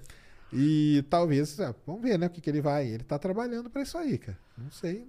Eu queria que saísse rápido isso para a gente poder aproveitar. Mas quando, ao mesmo tempo, quando eu vejo o desenvolvimento da aviação, né? Que a gente Aí tinha tá. Não, supersônico. E, então, você acha que isso aí pode. Ah, não acaba com a aviação, né? Não tem isso, né? Não, acho Não difícil. tem, né? Porque. ah, São longas distâncias, né? Não, e também é, são para poucas pessoas Isso. esse tipo de transporte, né? E para levar grande massa, continua precisando da aviação ainda subsônica. Sub, né? E aí tem a, e a supersônica, que a NASA tá, ela desenvolve o X-59, né? Que você sabe lá, sim, né? sim. Que é o- hipersônico. que é o né? hiper, né? É. Não, tem agora. ah, tem uma empresa chamada Boom, Isso. que a United Airlines comprou 50 aviões, né? Ou anunciou que tem intenção de compra de 50 aviões. E vai ser uma volta interessante. Ele é um avião que a pessoa fala, ah, mas eles copiaram o Concorde. Não é que copiaram o Concorde, é que a ciência da É- é- aerodinâmica É, aque- aquela lá, né, é cara? aquela forma. é. Exatamente. Se você quer voar acima da velocidade do som, tem que ter uma forma específica é aquela forma. E aquela é a melhor, é. É. É, e o que eu acho interessante desse projeto, se ele vir a se tornar realidade, e parece que vai, ele é um dos mais promissores, porque já tem o protótipo já voa esse ano. Ah, É um, é um protótipo em escala, ele é um- não é escala real, assim, ele é um Certo. pouquinho menor. É, ele tem chance. é, o, o, o o, mercado que eles estão querendo atingir é, assim, é o passageiro que voa em classe executiva hoje. Certo. Já Então- é a galera que paga uma grana. Já paga uma grana para voar executivo. Ele falou: eu vou conseguir vender no supersônico pelo mesmo valor dessa galera aqui. Entendi. Então, se ele conseguir isso, vai ser um sucesso e vai vender igual água. E o Sonic Boom? Como que eles vão tratar? Então, esse avião específico, eles não conseguiram tratar ainda. Então, ele vai é supersônico só sobre o oceano. Entendi. E aí vai ser ruim, tipo, um voo Brasil-Estados Unidos nele não vai ser viável, porque ele A gente voou basicamente só, só, terra, a não né? ser que ele faça uma É, dá uma grande volta só pra pegar o supersônico. não vai, compensar, aí né? não é viável. Mas, Ma- tipo, mas Brasil e Atlântico- Europa, tudo bem. Aí Isso, sim. Atlântico e Pacífico, aí sim. Ele ainda não tem autonomia para cruzar o, o Atlântico tem Ah, é. de Estados Unidos e Europa, mas o Pacífico ele teria que parar em Honolulu Entendi. ou em alguma ilhinha lá no, no meio do, do Pacífico e e ir até a Ásia. Aí ele decola, voa normal, igual um avião que a gente... Normalzão. Subsônico, normalzão. Aí em Aí cima do fica- oceano ele Isso, aí ele vai. afastou da costa, Mach 2. E aí o ca- o cara avisa dentro do avião? Como que é esse negócio? Eles avisam quando vai ficar supersônico? Se não avisar, ninguém vai perceber. Não percebe, né, cara? Então, é é uma é- passagem normal. Porque o, o Palhares falou aqui que ele voou no MiG-29, né? E ele falou, cara, quem tá fora parece que o mundo tá acabando. Você tá lá dentro, cara. Nada. Você tá na mesma velocidade do, do, do veículo, Exato, né? Então, não você tá diferença. dentro, é igual... É a, igual a única coisa que dá pra perceber é que o velocímetro, como existe uma, você tá comprimindo muito o ar para quebrar aquela barreira e de repente ela se separa. Puf. Então o instrumento do avião ele dá um pico assim. É a única coisa que o piloto sabe que, pô, Quebrou. quebrou Entendi. a barreira. Olha que demais. Mas quem tá realmente, quem tá do lado de fora vai ouvir um estampido e assusta. E é por isso que os caras meio que pro- proibiram, né? Que ficou proibido e tudo, né? E a, o X-59, a NASA fala que ele não vai ter, né? Assim, ou vai ter muito reduzido, né? A NASA tem um, tem um estudo que eles conseguiram fazer uma forma X Isso. que reduz acho que 70% o Sonic Boom. Não sei como é que funciona isso. Que é que eles querem aplicar para ver se aí pode ter. Aí seria uma grande coisa, né? Seria, porque aí você es- escutaria só tipo. Ah, um Como se fosse um, né? é, um barulho de uma bola batendo na parede. Ao invés de um tiro de espingarda. Certo. E aí você poderia aproveitar e ir dentro da- do- dos continentes. Aí sim, né? É, aí sim, aí São poderia Paulo, voar. é, pô, ficar. Aí ia Beleza, ser né? lindo. Aham. Um supersônico ou um hipersônico aí, Rio-São Paulo, daria quanto tempo de viagem? Ah, Rio São Paulo daria. Não, Rio São Paulo nem. Não dá, né? dá- Não dá nem pra daria. pegar, né? É, Não daria. não daria.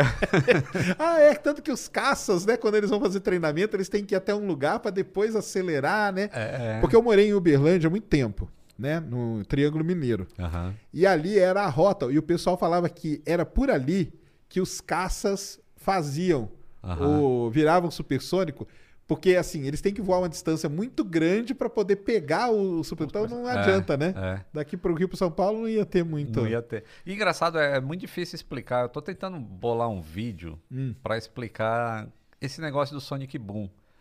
Que é muito. É um, é um, é um conceito muito estranho, assim. Você vê um veículo passar e depois que vê o barulho dele. Pum. É porque a gente não está acostumado com isso.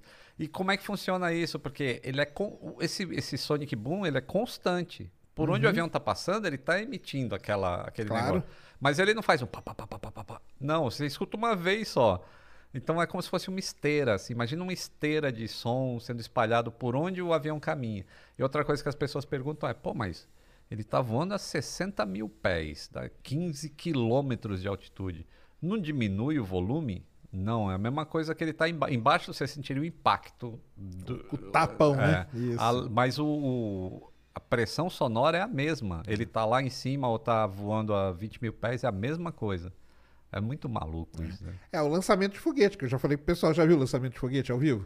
Eu, esse é um, tá na minha, Então, na minha lista de desejos. Porque o lançamento de foguete você tem é justamente essa sensação. O foguete decola e depois de um tempo que vem o barulho. É. Você É? tá. aham. E vem o, o tapa. Entendeu? Porque Cê- como ele tá perto, você sente o negócio, o, o, o- o ar, né? A pressão É. do ar dá um tapa aqui no seu peito. E isso é que é a sensação interessante, cara, de Eu sentir. morro de vontade de ver um. Mary redeemed a $50,000 cash prize playing Chumba Casino this year. I was only playing for fun, so winning this was a dream come true. Chumba Casino is America's number one social casino experience. It's serious fun. With over 80 casino style games to choose from, you too could win life changing amounts of cash. Be like Mary. Log on to chumbacasino.com and give them a whirl. That's chumbacasino.com. No purchase necessary, void or prohibited by law. 18 plus. Terms and conditions apply. See website for details. The voice in the preceding commercial was not the actual voice of a winner. Lançamento, cara. Isso é muito legal. Porque é é mais ou menos isso aí. Se o Sonic Boom fosse aqui embaixo, você sentiria. Né, que é onde estilhaça os vidros e tudo, né? Que dava os Isso, problemas, isso, né? é. E, aliás, eu gostaria de ver um Saturno 5 decolando. Ah, não, Já aí pensou? é- Já pensou? Ah, vai ter o SLS agora aí, ó. Ele é de- mais ou menos do tamanho. É, mais ou menos. É cento e. É, mas é igual 110 metros. Quando vai ser? Dizem que vai ter um esse ano, né? Que em novembro aí deve ter o primeiro. E aí depois vai ter até 2024, vai ter mais uns dois, três. Sabe que eu conversei com uma engenheira que é brasileira e trabalha no SLS? Ah, é? Na NASA, Olha que legal. Eu fiz no. Pra falar da aviação e mulheres, né? Empregos de mulheres na aviação. Aham. E aí a, a Boeing recomendou que ela é funcionária da Boeing. Entendi. Trabalha no Ah, SLS. que ela trabalha pela É, Boeing ali. é. Legal, legal. Pô, sensacional. A pessoa tem um emprego desse, eu vou mandar a gente pra Marte lá. Não, é demais mesmo. Não, esse aí vai ser legal de ver, viu? Esse Pô, vai vamos ser- lá. Eu acho que eu vou. Esse vai ser muito interessante, ver. Eu Fa- falo fa- pro Deve pessoal, ter um turismo ali, né? Porque. Ah, Não, quando for lançar, vai É. ter. Cara, vai ser. Vai estar lotado. Não pode ter scrub, antes. né? É, não pode ter. Exatamente. E quando a gente fala scrub, o que, que um cara da aviação entende como scrub, cara? Putz, eu entendo o conceito, mas eu não tenho ideia do. do, do, do- Porque tem a assim, eu sei o que história, você né? tá falando, mas eu Aham. não, não conheço. Co- Conta pra Porque mim. tem a aí. história do scrub, né? Que o scrub vem da aviação lá militar, entendeu? Ah. Que os caras escreviam no quadro as missões e tal, e aí quando dava errado o cara não apagava. Aham. Por isso que o pessoal às vezes fala assim, ué, scrub, esfregar. Scrub é esfregar. é. Se traduzia, esfregar. É por causa do negócio lá que os caras pagavam, Ah, esfregavam. Então veio da entendeu? aviação. Veio isso. da aviação, é um termo que vem da Puta aviação, cara. É legal demais. Que legal. E isso é interessante do da e óbvio, né, da astronáutica. Ela herdou muito te, muita coisa da aviação, porque lá no começo quem voava no foguete eram pilotos, Pilotos. né? é. Então eles acabavam usando os termos que eles usavam no dia a dia deles, eles não mudaram Aham. o termo. Então continuou com aqueles termos ali. Então Scrub é um deles, entendeu?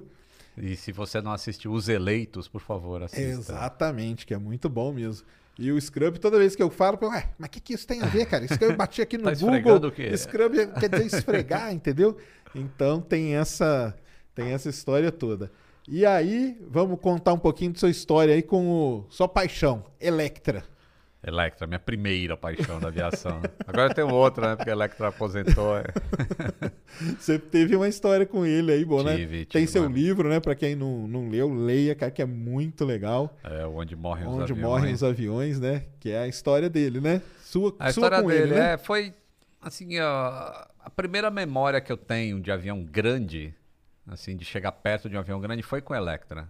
E, pô, ele hoje é, um, se botar ele de um lado de um 737, ele é menor que o 737, mas Mas na época, né? na época, e a primeira visão que eu tive foi maravilhosa. Foi ali que eu falei assim, putz, é isso que eu quero fazer da minha vida, pro resto da É, vida. então, é né? aí que tem aqueles pontos na vida da gente que acontece alguma coisa. Quando você viu o É. Electra, é isso? Isso, eu vi um cara em cima da asa com uma chave de, desse tamanho lá, tirando um- uma tampa de acesso ao tanque de combustível, de macacão da Vale, que era horrível, mas o cara tava ali em cima da asa. Eu falei, nossa, é isso que eu quero fazer. Olha só, cara, que legal.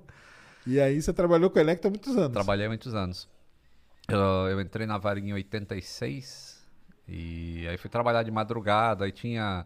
Inclusive, quando eu entrei na Varig, ela tinha conseguido mais dois Electras que estavam abandonados. Um acho que no Paraguai, Equador, sei lá. Na Equador, acho que era no Equador.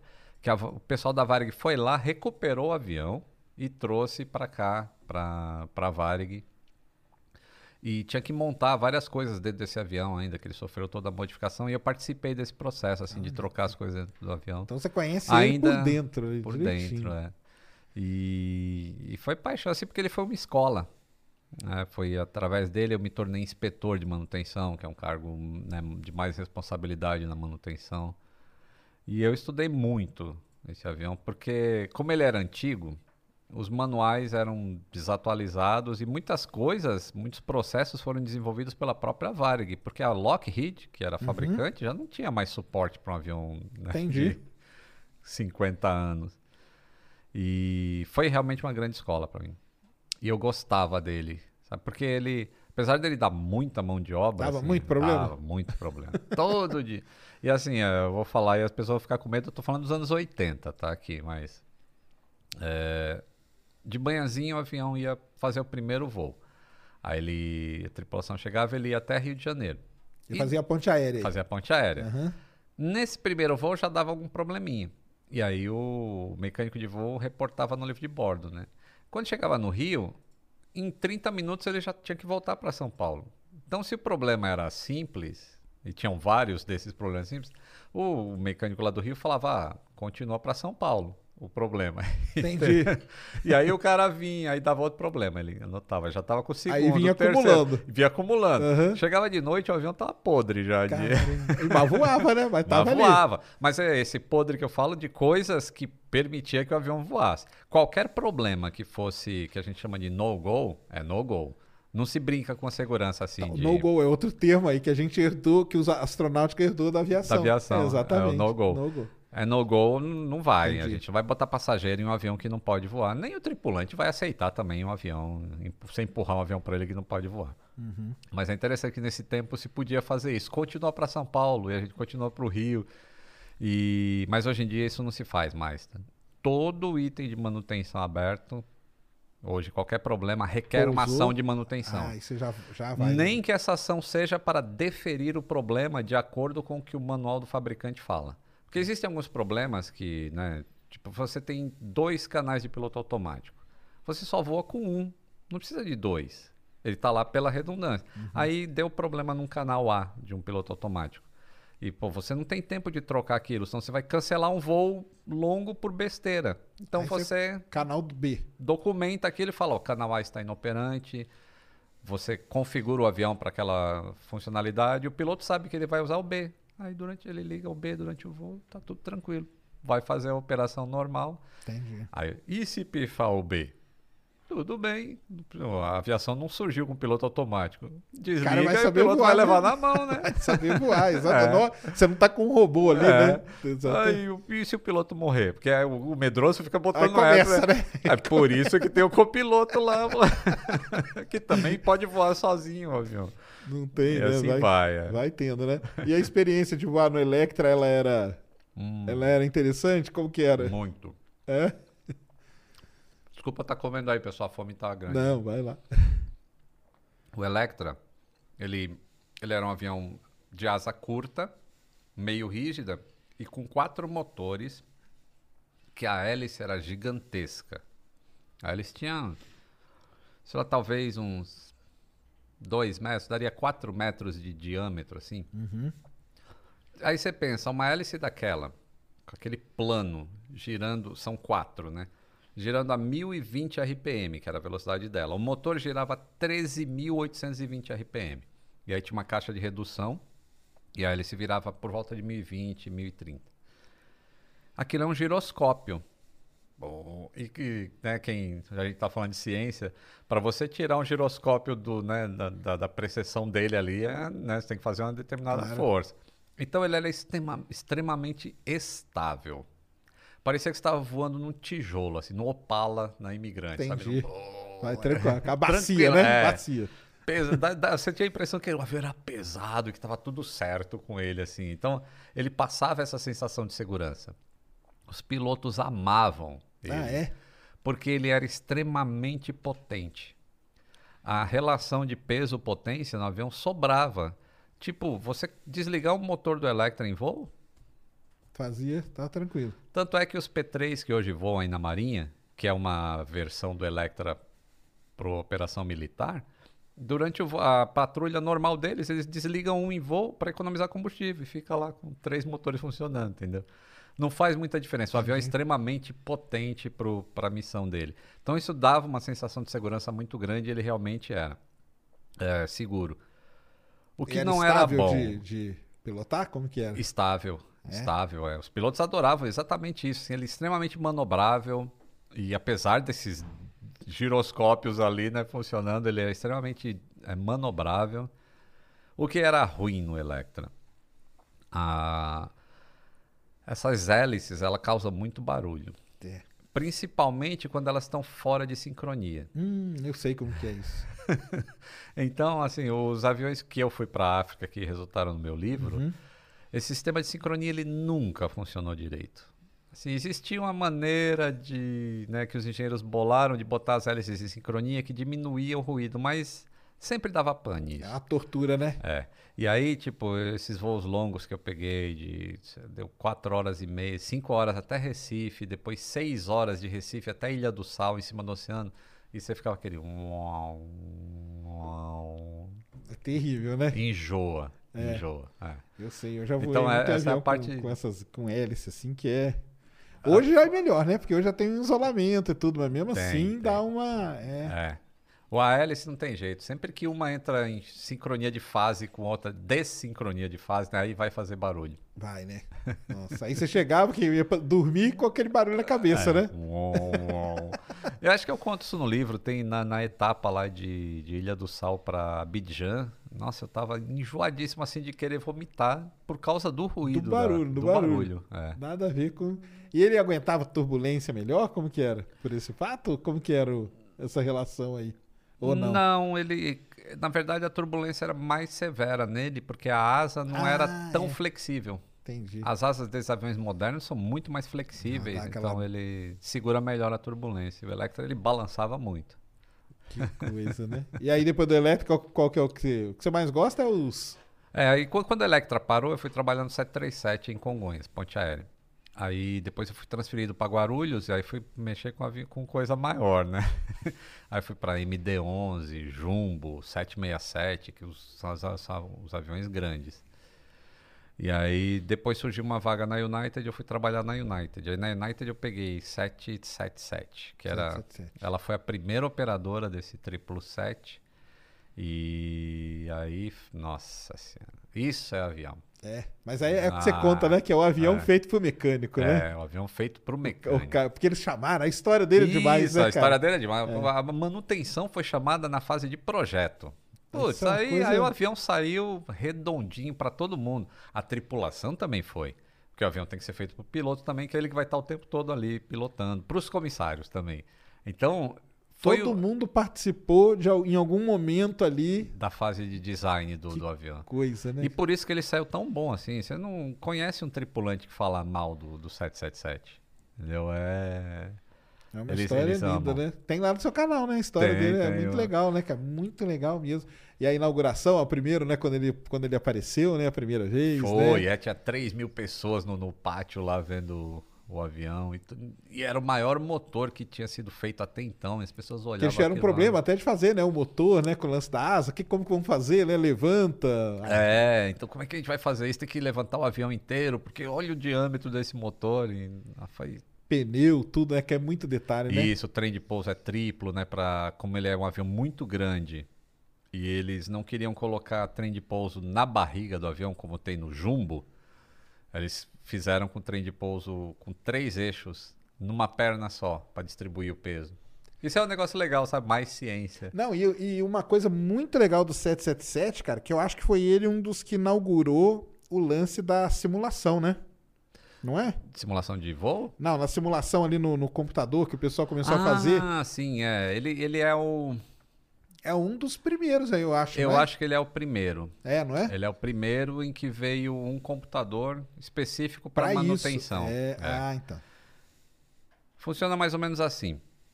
É, existe o, o cérebro eletrônico do avião que está controlando ali todos os sistemas dele.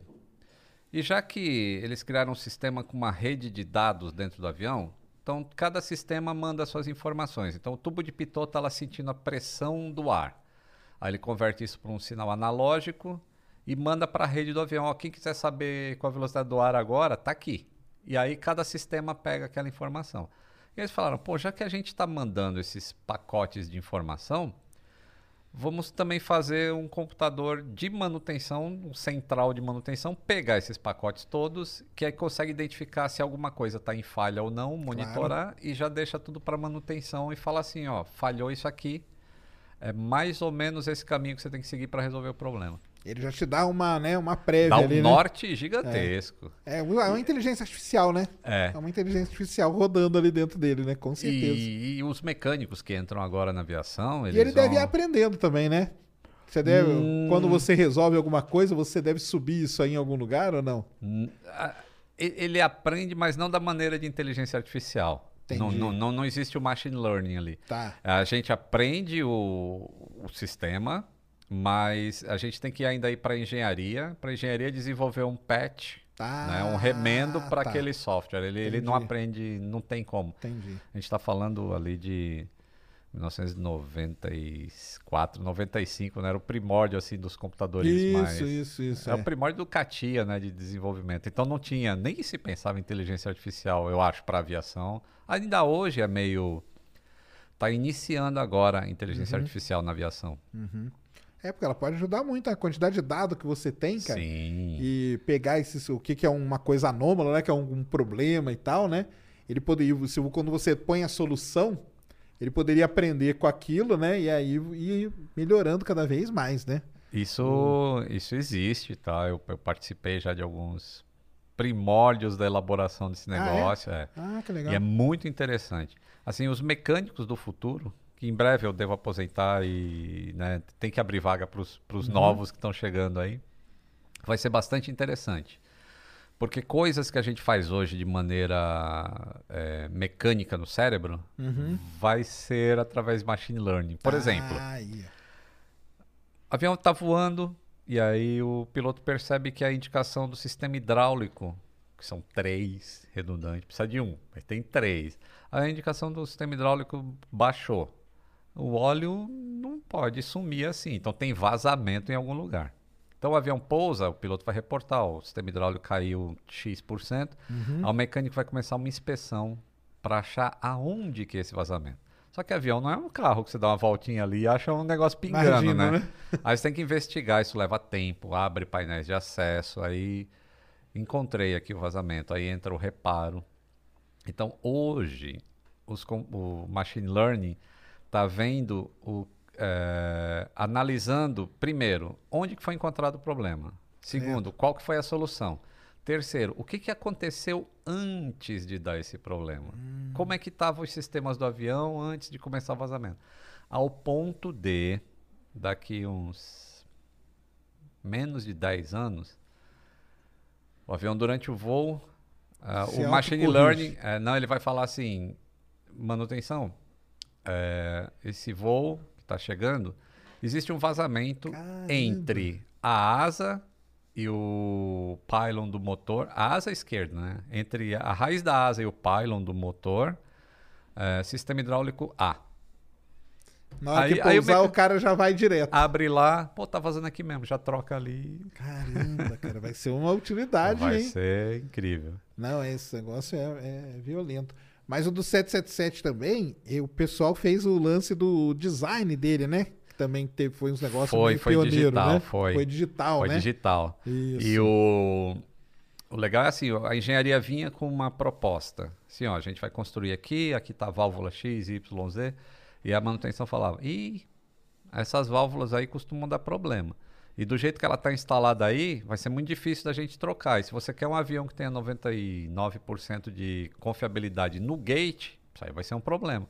Aí os engenheiros voltavam lá e mudavam a posição da válvula, o acesso, e, e mostrava isso digitalmente. E outra coisa que eles fizeram é, quando você cria, até o 777, você criava um avião, você criava tipo um modelo em madeira então, é isso que eu tô falando. é, para Ele fazer a pré-montagem Isso. dele, para ver se encaixava tudo certinho. E o nele não, nele já foi, foi- primeiro já foi, Isso, digital. foi o primeiro a ser digital, né, É. cara? Porque aí ele, ele veio, que ele foi, esse desenvolvimento foi em quando? Foi década de 90. 90. 90, né? É. Que é quando a computação né, digital, essa coisa toda de, né, Isso. de modelagem, né? Porque foi a É. modelagem né, que eles faziam, né? Modelagem 3D. É. Então, essa E modelagem 3D, ela tava começando muito, né? É. Naquela época ali.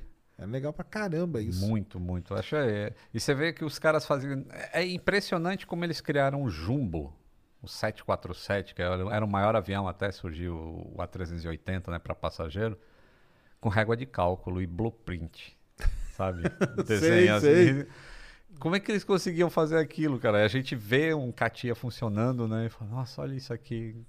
E isso é lá dos anos 90. E hoje, imagina o avanço que tem, né? Pra, agora é fibra de carbono. Não, é esse avanço aí com a, a- a computação, ela ajudou muito. Eu lembro disso porque né, nessa época aí que eu comecei a, que eu comecei a trabalhar na, na área de petróleo, tinha Silicon Graphics, né? Que eram as Ah, estações. aham. E o pessoal falava, entendeu? Falava, cara, a gente, a Silicon, ela, usou, ela foi usada aí no desenvolvimento, ajudou a, a modelar, entendeu? Aham. Aviões e tudo. E aí, pra você ver, né, cara, como uma empresa dessa acaba morrendo, né, cara? Ela acabou. E ela foi importante tanto na aviação, na minha área ela foi muito importante. E, cara, faliu. Os caras conseguiram falir a Silicon Graphics, né? É. Ela virou depois aí, ela foi comprada, entrou nesse meio todo, nessa confusão toda. Mas é. Foi um boom desse lance de computação gráfica ajudando, né, cara? Foi, Porque, foi. Imagina, o cara fazia tudo na madeira. Aí o cara ia ali, é, e é isso, né? Ah, não, muda isso aqui. O cara ia lá no programa, mudava. Não, e agora, tá bom? É. Não, não tá ainda. E aqui, tá bom? Aí tá bom. Aí, Aí, antes tinha que ir no marceneiro, né? imagina, Refazer tudo. fazer nossa. tudo, cara. Que, que doideira, né? É muito Incrível. louco E isso. também incrível é é que as pessoas acreditavam naquilo, né? Porque é, demora quando você tem esse impacto assim, você sai Ah, da madeira e vai pro Tem, digital. tem, e, tem, né? uma, tem uma curva, né? Pra você, né? Aceitar, aceitar né? e Tem acreditar que aquilo funciona. né? Exatamente. Como a gente estava falando agora do foguete. É, pô, vou entrar naquilo, fazer um super vital, não sei como é que foi feito esse negócio. É, exatamente. Não, tem, tem, esse, tem essa curva de aceitação mesmo. E aí, onde que entrou o YouTube na sua vida, cara? Conta pra gente isso aí. Eu é- bem engraçado, cara. Eu. Eu Porque antes do YouTube você tem uma história parecida com a minha. Antes do YouTube era o blog, Era né? o blog, Era é, o blog, era né? Eu adorava Isso. escrever, adorava. Eu, eu gosto muito de escrever. Eu tenho um prazer em escrever, assim que a maneira, o meu storytelling já vem bastante da escrita. Como eu gostava muito de Fernando Pessoa, falei, pô, Então aprendeu, né? Aprende, você aprende a escrever. É, aliás, a minha pátria, minha língua, que tem na, numa música do Caetano, é uma frase do Fernando Pessoa. É, então eu, eu sempre gostei de escrever e eu consegui explicar o que eu explico hoje no, no canal através da escrita, que é um pouco mais difícil, né? Porque Claro. fazer o cara entrar ali e imaginar o que você está querendo dizer. E, e eu comecei o blog por causa da- das notícias erradas que saíam. Eu falei, não, não é isso. Que moçada. foi a mesma coisa que eu. Por isso que tem uma. uma... A gente tem uma analogia Tem, ali, tem. né? É isso aí. Eu comecei meu blog, cara, o dia que foi o, o aniversário do, do livro do Charles Darwin, né? Ah, O livro dele chama Origem das Espécies. Aham. E eu vi o cara no Fantástico, o repórter falando assim: e hoje estamos comemorando aí o centenário do livro Teoria da Evolução. Eu falei, quê, cara? O livro não chama isso, cara. De jeito nenhum. Aham. Entendeu? Eu falei, cara, não tem, porque isso na- na- na- na- nas áreas aqui de ciência, porque na área da aviação é todo dia, né? Todo, dia, né? Todo cara? dia. Hoje mesmo tinha notícia assim do ah, avião da Gol que por causa estava com muito vento de cauda e não conseguiu pousar. Mas, gente, é isso. A operação aérea é isso. Você pousa dentro de umas margens. Tá fora da margem, você não pousa, vai para outro lugar. Não era. Tá, tá normal, né, é, cara? é uma assim. não notícia, mas como é de aviação, e como a gente Vira, falou, né? existe aquele, né, o, todo o estigma do acidente e tudo mais, acaba virando notícia.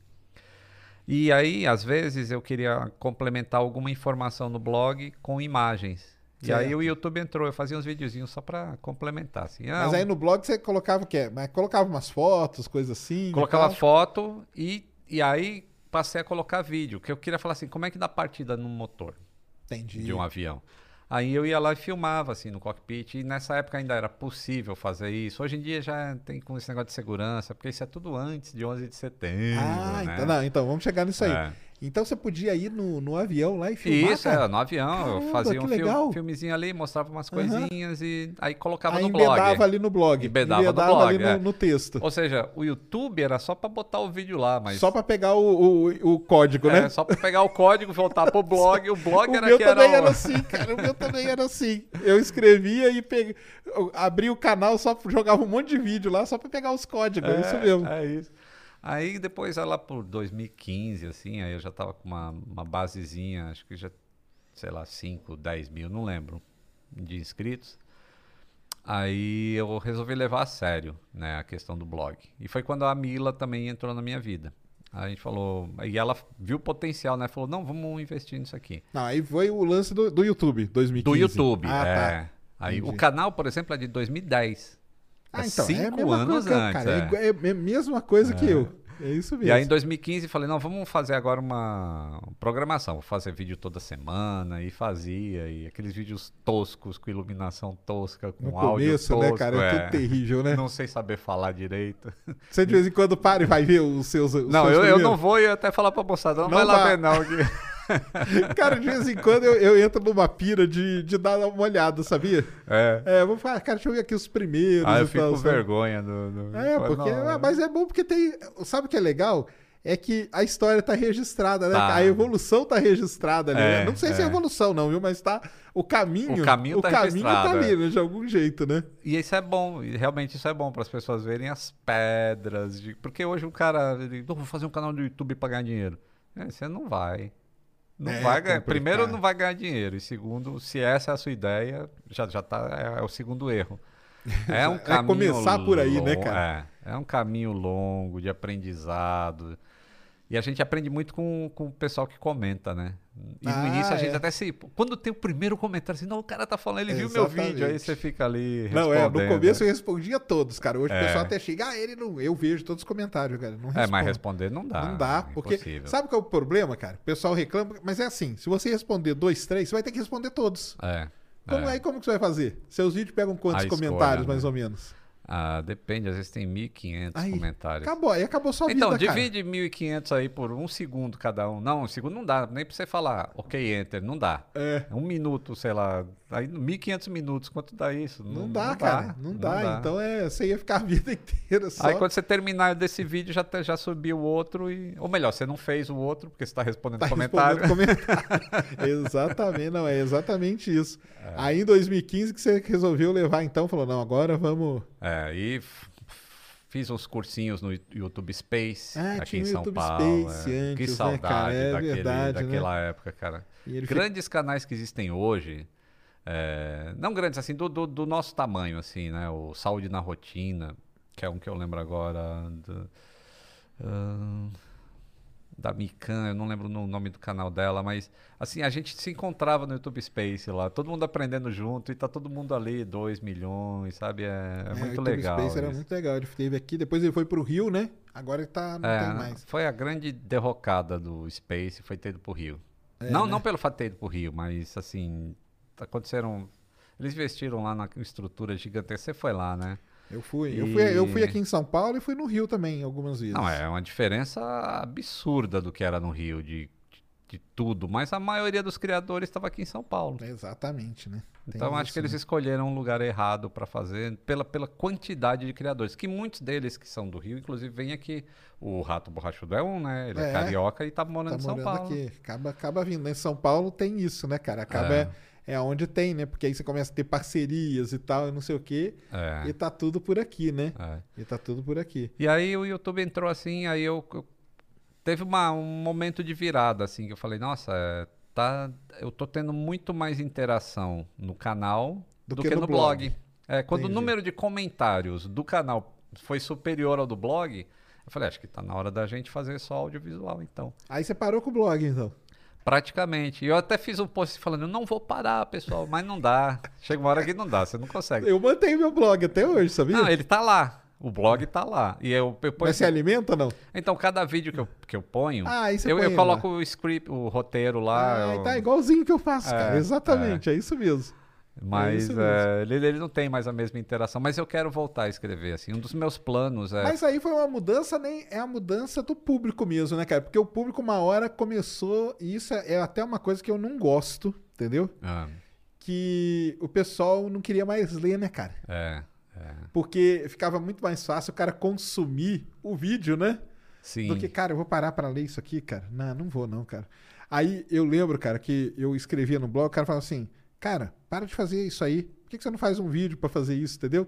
Mas ah, sabe que eu tinha uma ideia, cara, de manter, e mantenho até hoje, pra ver se incentiva um pouco o pessoal a ler, cara. Porque, Aham. porque assim, se você pegar todas as empresas do mundo, elas mantêm blog, né? Sim. E como que você explica que as empresas, até a agência espacial, por exemplo, a NASA, todo, cara, o blog deles é, é, é- é muito bom, cara. Tem ali Sim, todos os, sim. os re- reportes, tem tudo e tal. E usa o vídeo como apoio. E usa o vídeo como apoio, né, cara? É, é. Então tem essa. Mas aqui teve essa mudança, né?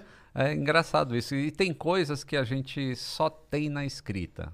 Por exemplo, Cardoso. A gente estava conversando offline sobre o Cardoso, né? Que é Isso, um cara grande Cardoso. Um Os- salve pro Cardoso. Os textos do Cardoso, ca- pelo amor de Deus, é uma maravilha aquilo. E você se delicia lendo. Ele é um escritor fabuloso para a cultura pop, assim, e as referências que ele faz.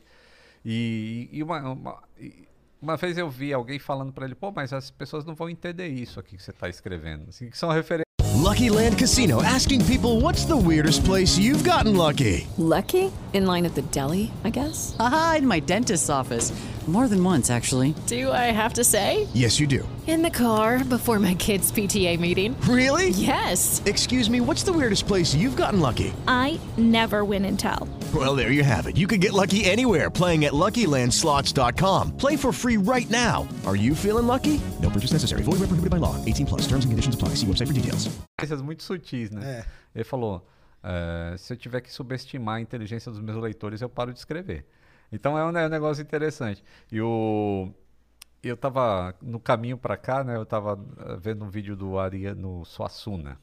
E ele fala assim que alguém falou para ele: "Ah, você é escritor, mas pode parar de escrever que o livro vai morrer, a televisão vai matar o livro, né?" Aí ele falou: "Mas onde é que você viu essa informação. O cara, ah, o cara escreveu um livro. Eu Falei, ah, já, já perdeu. O cara escreveu um livro pra dizer que o matou livro seu vai acabar. argumento, né, É. cara? Já matou seu argumento na, na saída, né? Não, não, é isso é. Mas aconteceu essa mudança, né, cara? Meio É. que infelizmente, assim, né? Porque. E, é- e a gente ainda, Sacane, a gente ainda faz um, um conteúdo bem longo. Eu tô me preparando para a próxima onda que eu tô vendo que ela tá vindo aí, já tá batendo. Que é esse negócio de shorts, cara. De é o short. TikTok, pelo amor de Deus. Aí como que vai resumir um negócio em um minuto, cara? É. Hã? E tem que Aí- fazer um negócio muito mecânico, muito. Eu sou cringe, né? A gente é cringe. Não dá, cara, não dá. Se precisar de E- pôr a dancinha, alguma coisa, eu tô É. ferrado. Eu então, tô- dancinha eu até tentei fazer, mas é tiozão dançando. Aí não Mas você tem o seu Não. amigo lá que te ajuda? O mano, né? Pô, essa eu posso botar o mano pra fazer aí, TikTok, Você põe né? o mano pra fazer o TikTok. tem que pôr ele pra fazer, pra fazer o TikTok, cara, porque vale mesmo. Aí, e aí você começou no começo com o quê? Um vídeo por semana? Eu acho que eu não tinha uma programação definida, é, mas era acho que um por semana. Aí depois, quando eu fiz o curso no Space, eles falaram, não, uma das coisas legais, assim, que faz o canal crescer, são duas coisas. Collab, que tá meio morrendo hoje em dia, né? Hoje tem mais esse aqui, o podcast É. falando, né? Que é vídeo colaborativo. E ter uma programação assim para as pessoas saberem quando vai sair vídeo. E aí eu fui de um para dois vídeos por semana, que é o que eu conseguia fazer sozinho em casa, porque eu que fazia, eu que gravava, eu que escrevia, gravava, editava, subia, tag, tudo eu. E aí, come, aí começa, Yeah. né? Isso mesmo, cara. Aí, pô, mas pra fazer dois, pelo amor de Deus, aí teve que, tive que abrir mão de uma das coisas que eu mais gosto, que é a edição. E é entregar o filho assim pra outra pessoa, cuidar, né? E, mas aí depois que você faz isso, aí você acaba vendo que o cara faz muito melhor que você e o resultado é bem melhor. E aí tá ótimo, E né? aí tá ótimo. Aí sobrou, pô, a edição tá com outra, então já dá pra escrever mais um roteiro. Aí você- eu- hoje eu tenho três vídeos por semana. Três Sim, vídeos por é, semana, né? Tá, é. tá, né? Então é. É Mas um- é seus vídeos é um são trabalhados, né? Que não, senta que vai lá ver história é É, dá trabalho. Tem todo um trabalho de pesquisa, que agora a gente tem um, um grupo que, que se reúne e, vão, e a gente vai escolhendo pautas, né? Putz, essa pauta aqui é sensacional. Tipo o vídeo de domingo agora. Eu fiz um, esse vídeo é muito visto, eu não sei quantos milhões de views ele tem, mas o título também ajuda, que é a melhor história de aviação de todos os tempos. Que é de um cara que se perde e um, um- se perde no Oceano Pacífico e o piloto usa é, trigonometria Que legal. e a altura do Sol em relação ao horizonte para localizar onde que está o cara. Caramba. É, Então é uma história muito envolvente. As pessoas falam, nossa. E tem professor de matemática usando esse vídeo para Pra ensinar, né? Para ensinar assim, Ah, é olha legal. o motivo que você precisa aprender É, matemática. Pra quem vai aprender Bhaskara. Tá É. aí, ó. O dia que você estiver perdido. E, e no domingo agora eu vou ter um vídeo que eu tô chamando da segunda melhor história de todos Ah, é? os tempos. Ah, é. aí, ó, eu não vou maneiro. dar spoiler, mas assiste aí no domingo. E, mas dá muito trabalho. É uma pesquisa muito grande para você contar uma história, sabe? E, e- então eu preciso de ajuda hoje, até para fazer o, o roteiro. E eu faço adaptação para a maneira de contar o storytelling, muda uma coisa aqui, muda uma coisa ali. Ah, Mas, mas já libera para eu poder fazer o terceiro vídeo semanal. Ah, claro, né? Aí no meio teve a série, né? Do, do Tirando Ah, o Brevet então, de Piloto. Então, vamos falar disso aí, cara. E aí você veio com a com o Decola Lito, cara. Decola Lito. Com o Decola Lito. E aí, você pode contar a história, como começou? Você já Posso. contou, né? É, Lá no é, primeiro? Contei no primeiro episódio. Conta aí primeiro pra episódio eu nós, porque é uma história que a gente passa por isso direto, Passa. né? Passa por isso direto. E conta pra gente da onde que surgiu a sua ideia, cara, do, do Decola Lito. É, teve um. é, eu sempre gostei muito de simulador de voo. E eu sempre brinquei de simulador e mostrava para o pessoal. É uma maneira de você mostrar para os leigos. E você personaliza, o seu tem o Aviões e Músicas Tem, lá, tem a né, pintura cara? do Aviões e demais, né, Músicas, cara? né? É. Flight Simulator, né? E, é, e aí foi lançado o Flight Simulator 2020, que é fabuloso. É aquele que você me mostrou lá, né? que É, tem essa. Você é. vem, aquilo é sensacional. mesmo. Fabuloso. E aí, né, eu tava fazendo uma live. E aí falei uma besteira lá na live, uma besteira normal, assim, que passaria qualquer coisa, mas o, o povo da aviação é meio. né, existe um, Entendi. um ego meio elevado, Não, inflado cara, e ali. os caras não entendem, cara, que você tá ali na live, né? Você tá preocupado com um milhão de coisas, né? É, você tá com- preocupado com, com a live, chat. com o chat e, jo- e jogando, E jogando, ainda, né, é. cara? Aí, cara, vai sair uma, uma besteira. Agora, sabe o que, que, é, que é foda? Porque você- quando você me contou essa história e tudo, cara, os caras que fazem que fazem stream de game, por exemplo, eles falam besteira o tempo todo. E aquilo ali é que é o legal, cara. Que é o conteúdo, né? O, Porque o cara vê que, tipo assim, cara, você falou a cabeça, você falou, pô, aí, cara, o Lito, cara, o Lito é um cara igual eu, entendeu? É. Que às vezes ele, cara, ele falou essa besteira aqui, mas porque ele tá entretido ali com um monte de coisa. Mas É. aí vem a galera e cai vem matando, galera, né, é. cara? E aí começaram. Mas até ter crítica do pessoal da aviação, você já, já tinha em alguns vídeos, em algumas coisas ou não? Tinha, isso sempre Tinha. tem, assim, porque. ahn, É que você lida com, uma, com, uma, com um tema. É, é complexo. É complexo, E né? a gente tem diversas aviações, né? Existe aviação comercial, existe aviação executiva e existe aviação geral. São três modais de aviação. Existe uma rixa entre eles e, entendeu? Do que fica aquele, ah, o meu é melhor, o seu é melhor. Sabe briguinha de, de escola? Uhum, Mas isso existe. Infelizmente existe, existe ego também na aviação. Que uma das coisas que a minha série quis fazer é, pô, vamos democratizar a aviação, vamos fazer ela para todo mundo e não só para um grupo seleto de pessoas. Mas enfim, eu sofri, né? Eu falei essa besteira e aí um canalzinho aí pegou um- um- esse trecho que eu falo besteira e começou a criar meme. E aí o meme evolui para não sei o quê. E aí começam a falar. E aí o negócio foi escalando assim para. Ah, esse cara tá falando de pilotagem, mas ele não é piloto. Entendi. É tipo me desqualificando na função de aviador profi- profissional que eu sou desde 1986, estou há 35 anos na aviação, mas é- esse cara não sabe nada de aviação. E olha lá, só fala besteira, só fala merda. Sabe, foi começou a espalhar assim, eu falei, ih, caramba, eu nunca sofri reiterismo desse jeito, mas Entendi. começou esse negócio. E aí, assim, aí, mas enquanto tava, é, estavam batendo só em mim, Tava tranquilo que você levava e. Vou levando. Aí chegou a parte da prof- profissional. Aí começou a ir para grupos de pilotos. Assim, pô, eu trabalho na aviação. E aí fica chato, né? Os pilotos falando mal de não sei o quê. E, mas, pô, mas eu sou profissional da aviação E também. chegou a bater na empresa que você trabalhava, isso aí? De Não. alguma forma? Não, não, chegou? Não chegou. Ah, e aí começaram a atacar a minha mulher também, sabe? Caramba, Falando é, que ah, você tá casado com merda, por exemplo. Desse tipo de coisa assim, sabe que se eu leio isso, eu simplesmente ou bloqueio ou apago. Mas Mas, aí ela mas pegou, ela né? pegou, Pegou, alguns, né? Porque aí já pega a crise. E aí entrou uma associação também no meio que pegou um negócio meio andando, porque cortaram um vídeo meu fora de contexto do, Aí quando é eu fui pro Vilela, e aí, aí o Aí negócio tem embolou. esse papo do. É. tem. Que é diferente. Que, que- É. que- cara, mas é fogo, cara. Porque quem viu ficou super bem explicado, cara. Ficou. Mas quando você corta Quando só você aquele é aquilo, né, cara? O cara é. corta só aquilo pra te É. ferrar, né? Aí esse eu fiz um vídeo explicando, mostrei a entrevista toda, esse tudo bem.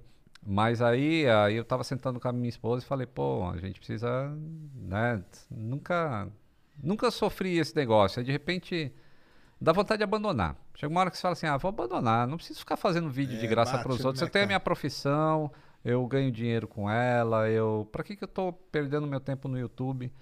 Mas aí a gente falou, Expondo, né? me expondo, A né? família também, também junto É, também, fazendo né? você sofrer, né, com esse negócio. E eu falei, não, vamos fazer então diferente. Vamos fazer desse negócio. é, parece clichê falar, vamos fazer desses limões uma limonada, mas é basicamente é isso.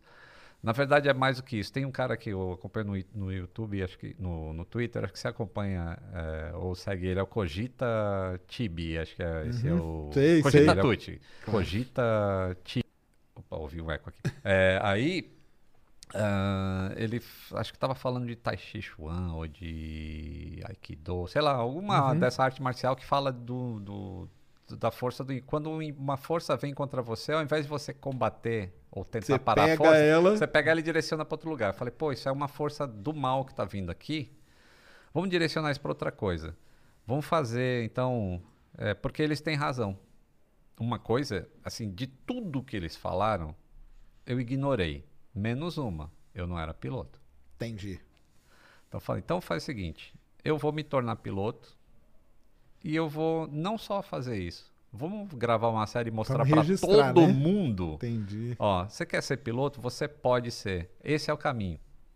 Aí isso que eu chamo de democratizar. Porque muita gente tem o sonho de ser piloto e acha que é um negócio impossível. Uhum. Porque ele acha que ele tem que trabalhar numa empresa aérea para ser piloto e não precisa. Se você quer ser piloto por hobby, Pode, né? Assiste minha série que você vai entender lá. Entendeu? E aí. Mas antes você tinha alguma, alguma época dessa, do tempos todos, você teve alguma vontade de ser piloto? Que Ah, pilotar e tudo? Ou, ou nunca teve? Ah, sempre tem, né? Sempre tem um pouco, sempre né? tem. é, de- desde o início, assim. Eu vi aviãozinho voando lá no, no, no Guarujá, lá na, na base aérea. Eu falei, puta. Mas era um. Sabe quando você é tão minúsculo que o sonho de chegar ali é tão, tão distante que você até ignora ele, você apaga aquilo da tua cabeça? Você nem pensa mais em ser aquilo, porque é muito. Você fala, ah, não vai dar. Uhum. E é isso que eu queria passar essa mensagem também para as pessoas que assistem a série. Falou, pô, nunca pense que não dá.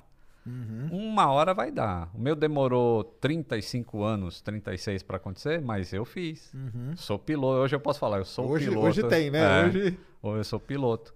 E eu mostro o caminho, não é fácil, não é, mas você quer fazer, você consegue. E aí fiz uma live novamente. Aí fez a live? fiz uma live novamente de Flight Simulator, agora, como piloto. Aí você É. falou, agora pode falar. Ah, eu acho que eu vi essa aí também, eu vi. E engraçado é assim que agora eu posso falar merda. Agora Errar, tá liberado. Porque eu agora sou piloto. tá liberado, é. né? Ah, não, agora ele errou, porque ele, ele é piloto, mas ele errou.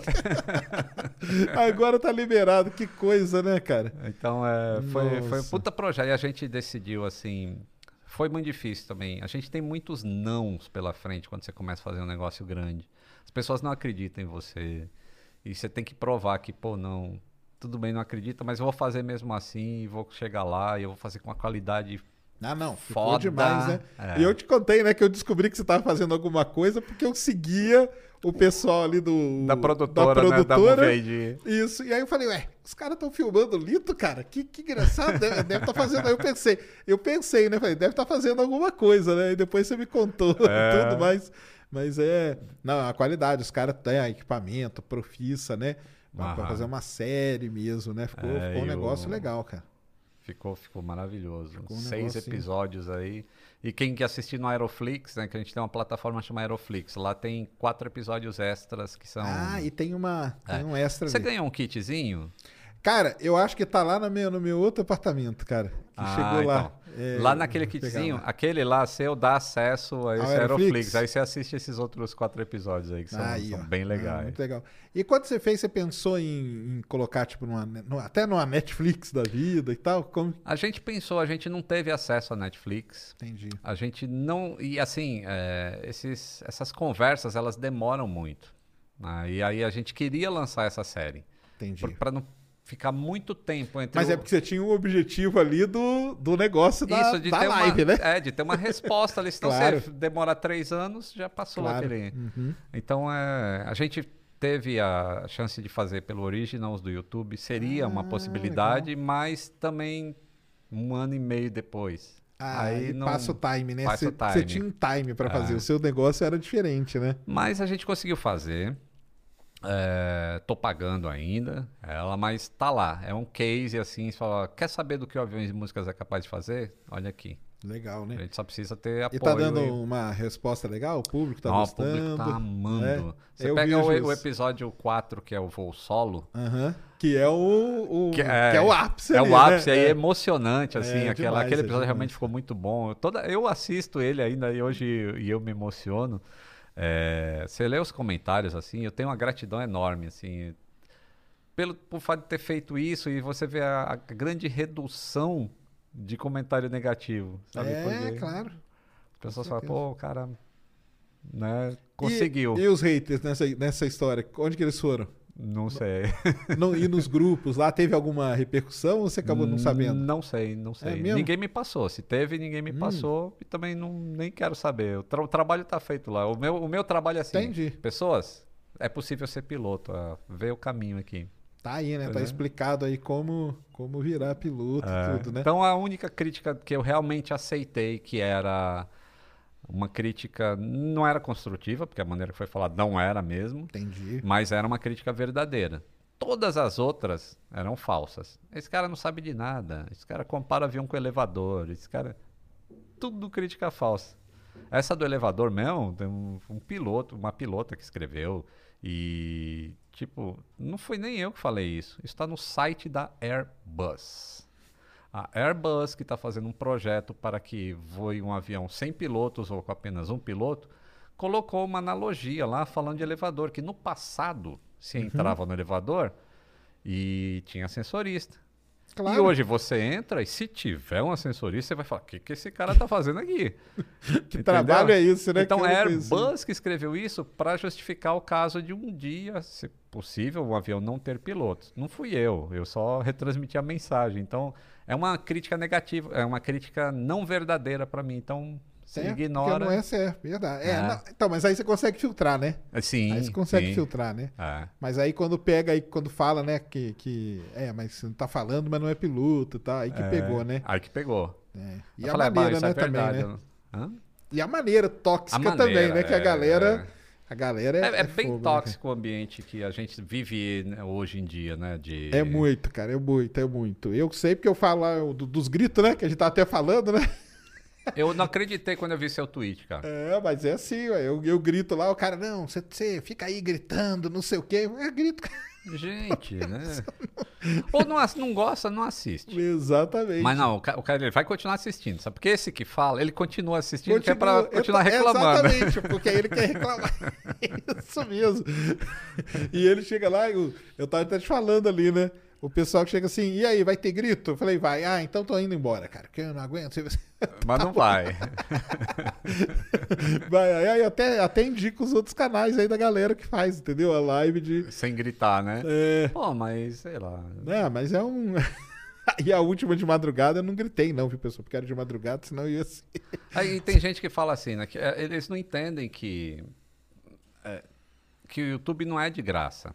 Assim, não, não o YouTube. O, a- o conteúdo, a criação do conteúdo não é de graça. Exatamente. Sabe, eu tenho que pagar editor, eu tenho que pagar o câmera. Não, e mesmo que você não pague nada, só o tempo, cara. Só, então, tem que pagar o meu tempo. Né, que eu Exatamente. podia estar com a minha família, Porque mas o não. seu tempo, a sua, a sua empresa, ela te remunera pelo seu tempo, né? Isso, exatamente, pelo E tempo que eu tô lá. Que você tá lá. Agora você faz um outro turno, né? Aham. Que às vezes pode ser até maior do que o turno que você trabalha. E mesmo, geralmente que é. geralmente é. Pra vir um monte de gente. É, aí tu faz um 15 segundos de um insert publicitário que tá me ajudando a pagar os Aí os funcionários. cara matam, o cara matando. ó, o, o vídeo começa no minuto e 30. Pra que isso, cara? Precisa, a gente precisa pagar as coisas, senão não tem conteúdo. É simples assim. Exatamente, né? A câmera não vai estar ali sozinha, Ma- né? A, a é. câmera não ia nem existir, né? Se não tiver. O Exato. microfone não ia existir se não É. tivesse Se o. quiser que eu volte a fazer os vídeos toscos que eu fazia no passado, sem luz, sem isso com som E aí, horrível. quando você faz um assim, o pessoal fala, ah lá, caiu a qualidade, né? Não sei- é, então, é, cara, é sempre assim, né? É sempre. É, a, gente, a gente não tem saída. Então, Não tem. E, mas felizmente, assim, é uma minoria. Se a gente pegar né, num, num vídeo de 1.500 comentários, eu tenho uns 5. Ah, não, então é uma ainda bem, porcentagem né? ínfima. É. Não, foi construindo. Você, foi, você construiu uma comunidade muito, muito legal, né? Dos, Sim. dos sim, apaixonados por é. aviação, né? Porque aviação, cara, avião é um negócio. Antes do cara querer ser astronauta, né? Que eu brinco, o cara quer negócio de avião, De né, cara? avião, é. Que avião é um negócio sensacional, né, cara? É, é encantador. Aviação é encantadora. É um negócio assim muito foda. E tem os, os, os caras que fotografam, spotters, né? Que Tem chama, os né? spotters. E eles têm uma, uma rinha entre eles, assim, ó, de quem te pegou o melhor ângulo e não sei o que. É um negócio bem, bem interessante. E esses canais agora que estão mostrando os, os aeroportos, o que, que você acha? 24 horas, né? Eu acho, acho legal. Mas aí acontece aquilo lá, né? Que foi que semana passada, que pegou um Foi. avião. De- o avião decolou. eu- cara, eu demorei pra ver. sério, Eu falei, o que, que o pessoal tá vendo de errado aqui, cara? Porque decolou normal, né? Aparentemente, né? É. Eu acho que um- no futuro o pessoal vai estudar assim esse excesso de informação, porque hoje o que, que acontece? No passado a gente não tinha informação. Isso que eu falo. Tinha informação errada que saía na, na imprensa, no jornal e era difícil você combatê-la. Aí hoje em dia a informação ela flui com muita velocidade, mas a qualidade dela diminuiu. S- por exemplo, esse acidente, esse, esse, esse- essa decolagem Aham. mesmo, ela não aconteceu nada, só foi um problema operacional ali, mas o avião estava seguro, estava tudo funcionando. Pra quem não viu, é um avião em Congonhas, né? Em Ele, Congonha. de- ele levanta um pouquinho depois do ponto, né? É isso, né? É, ele só ele vai mais lentamente. E mas fizeram um auê em cima disso gigantesco, assim, como se fosse um ah, aconteceu um problema. Então hoje Quase caiu, né? Coisa É. desse tipo, né? Ah, então hoje a informação vai assim, sem muito conteúdo nela e as pessoas começam a imaginar o que está acontecendo. E aí acaba virando uma informação errada como era do passado. Aí volta, né? E infelizmente tem gente do ruim na política se aproveitando disso, dessa facilidade de transmitir comunicação sem você ter um embasamento ali do que está falando e as pessoas Joga vão caindo. tudo, né? É, e a É. pessoa vai caindo mesmo. É. E engraçado, tem muito canal, né, cara, disso agora, né? De, Tem, tem. de- Eu, e eu acho interessante, sabe, assim. Porque tem gente, eu, eu fico imaginando, eu, eu trabalho em aeroporto. Então, pra mim, não faz o menor sentido eu chegar em casa e ficar E assistindo ficar vendo, um né? canal de avião pousando e decolando, né? Mas tem gente que é apaixonada e eles comentam. E agora tem também eh, a, a comunicação com a torre, né? Os aviões falando com a torre, que transmite também ali o áudio da torre. Isso é legal, né, cara? É, Porque- Cara, isso aí pode ajudar a dar desmistificada também, né? Será que não? Tem, tem gente que fala assim, nossa, mas todo mundo pode ficar ouvindo? Ué, é rádio, gente. Rádio você pode O cara receber. pensa que é um negócio secreto, É, né? E não, tal, não é em não. código, não é cripto. Por que comuni- comunicação de avião não é criptografada? Falei, porque a aviação é um negócio seguro, é tipo como se fosse código aberto e tem que funcionar as coisas dentro do padrão. Ninguém vai fazer falar besteira numa comunicação de rádio. já assim, teve né? acidente por falha de comunicação, Falha né? de comunicação, é. Então A- ele é um- Ajudou que a melhorar a comunicação, né? É, exato. É isso então, mesmo. é, todo mundo pode ouvir, todo mundo vai ver que é, é feito com seriedade sempre. Então ajuda também na segurança se você souber o que está acontecendo. Ah, ajuda, é muito bom. A minha, a minha coisa com, com o avião, mas aí depois que, que, que depois, lógico, né? Com o tempo eu fui entender, né? Eu ficava assim, cara, por que, que o piloto não fica falando toda hora pra gente o que, que tá acontecendo, entendeu? ó, pessoal, fica tranquilo, nós estamos passando aqui, ó, vai tremer um pouquinho, mas relaxa, entendeu? Não é nada. Eu ficava pensando assim, falei, cara, o piloto podia ficar falando. Filho da mãe só fala no começo E e, no já tá pausando, e já tá né? pausando e no meio ali, que eu quase morri. o cara não fala nada, cara. Podia, mas- mas aí, lógico, né, cara? O cara não tá ali pra isso. O trabalho dele não é esse, né, É, cara? tá para trabalhar, né? Aí é aquilo que você fala, né? Pô, eu tô lá trabalhando, eu não fico falando toda hora que eu tô fazendo, né? Ninguém fica, né? E às vezes atrapalha também. Tipo, você queria saber, mas tem gente que não quer saber de nada. se ele não fala nada, pra mim tá ótimo. Tá ótimo. Aí ele vai desagradar sempre alguém. Alguém desagradando, é isso mesmo. E o lance de navio? Como que vem sua paixão de navio, cara? Pô, navio eu amo. É mesmo? Eu sei que você tem as maquetes, né? Que. Navio, porque eu morava. Ah, o seu vem da praia, né? Vem da praia. Eu morava num, num apartamento de um andar, né? Num prédio de um andar. e ficava de frente pro Porto de Santos. A janela do quarto da minha mãe. E era o cais onde os navios de passageiro atracavam. Nossa. Então, quando não tinha passageiro, era um navio de carga, mas ali, durante os- a temporada de cruzeiro, os navios de passageiro encostavam lá. Aí aquelas coisas gigantes que. E difícil, É, não, e o, né, não, e o pessoal tá pensando, quando eu falei navio de cruzeiro, já pensa nesses Princess, É. não sei o que. Não era nada disso. Era eu tô falando de Eugênio C, de Funchal. Eugênio C era grande até, mas nada comparado com esses mega navios que tem hoje. E eu ficava ali maravilhado de ver os rebocadores fazendo a manobra com os navios, encostando. E eu ficava desenhando né, os navios pela janela.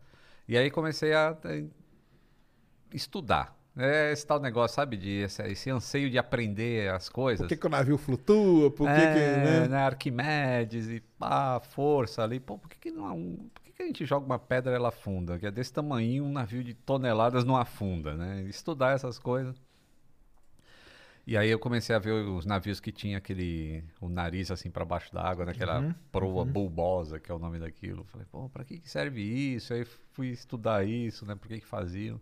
E me apaixonei por navio. Eu montava maquete de navio. Mesmo já de- mesmo depois que eu comecei a estudar avião, Ah, é? eu continuava com paixão por navio. E ainda hoje tenho Olha, paixão por navio. E você tem algum, algum- alguma hora você quis ser alguma coisa de navio? Você quis ser prático alguma vez?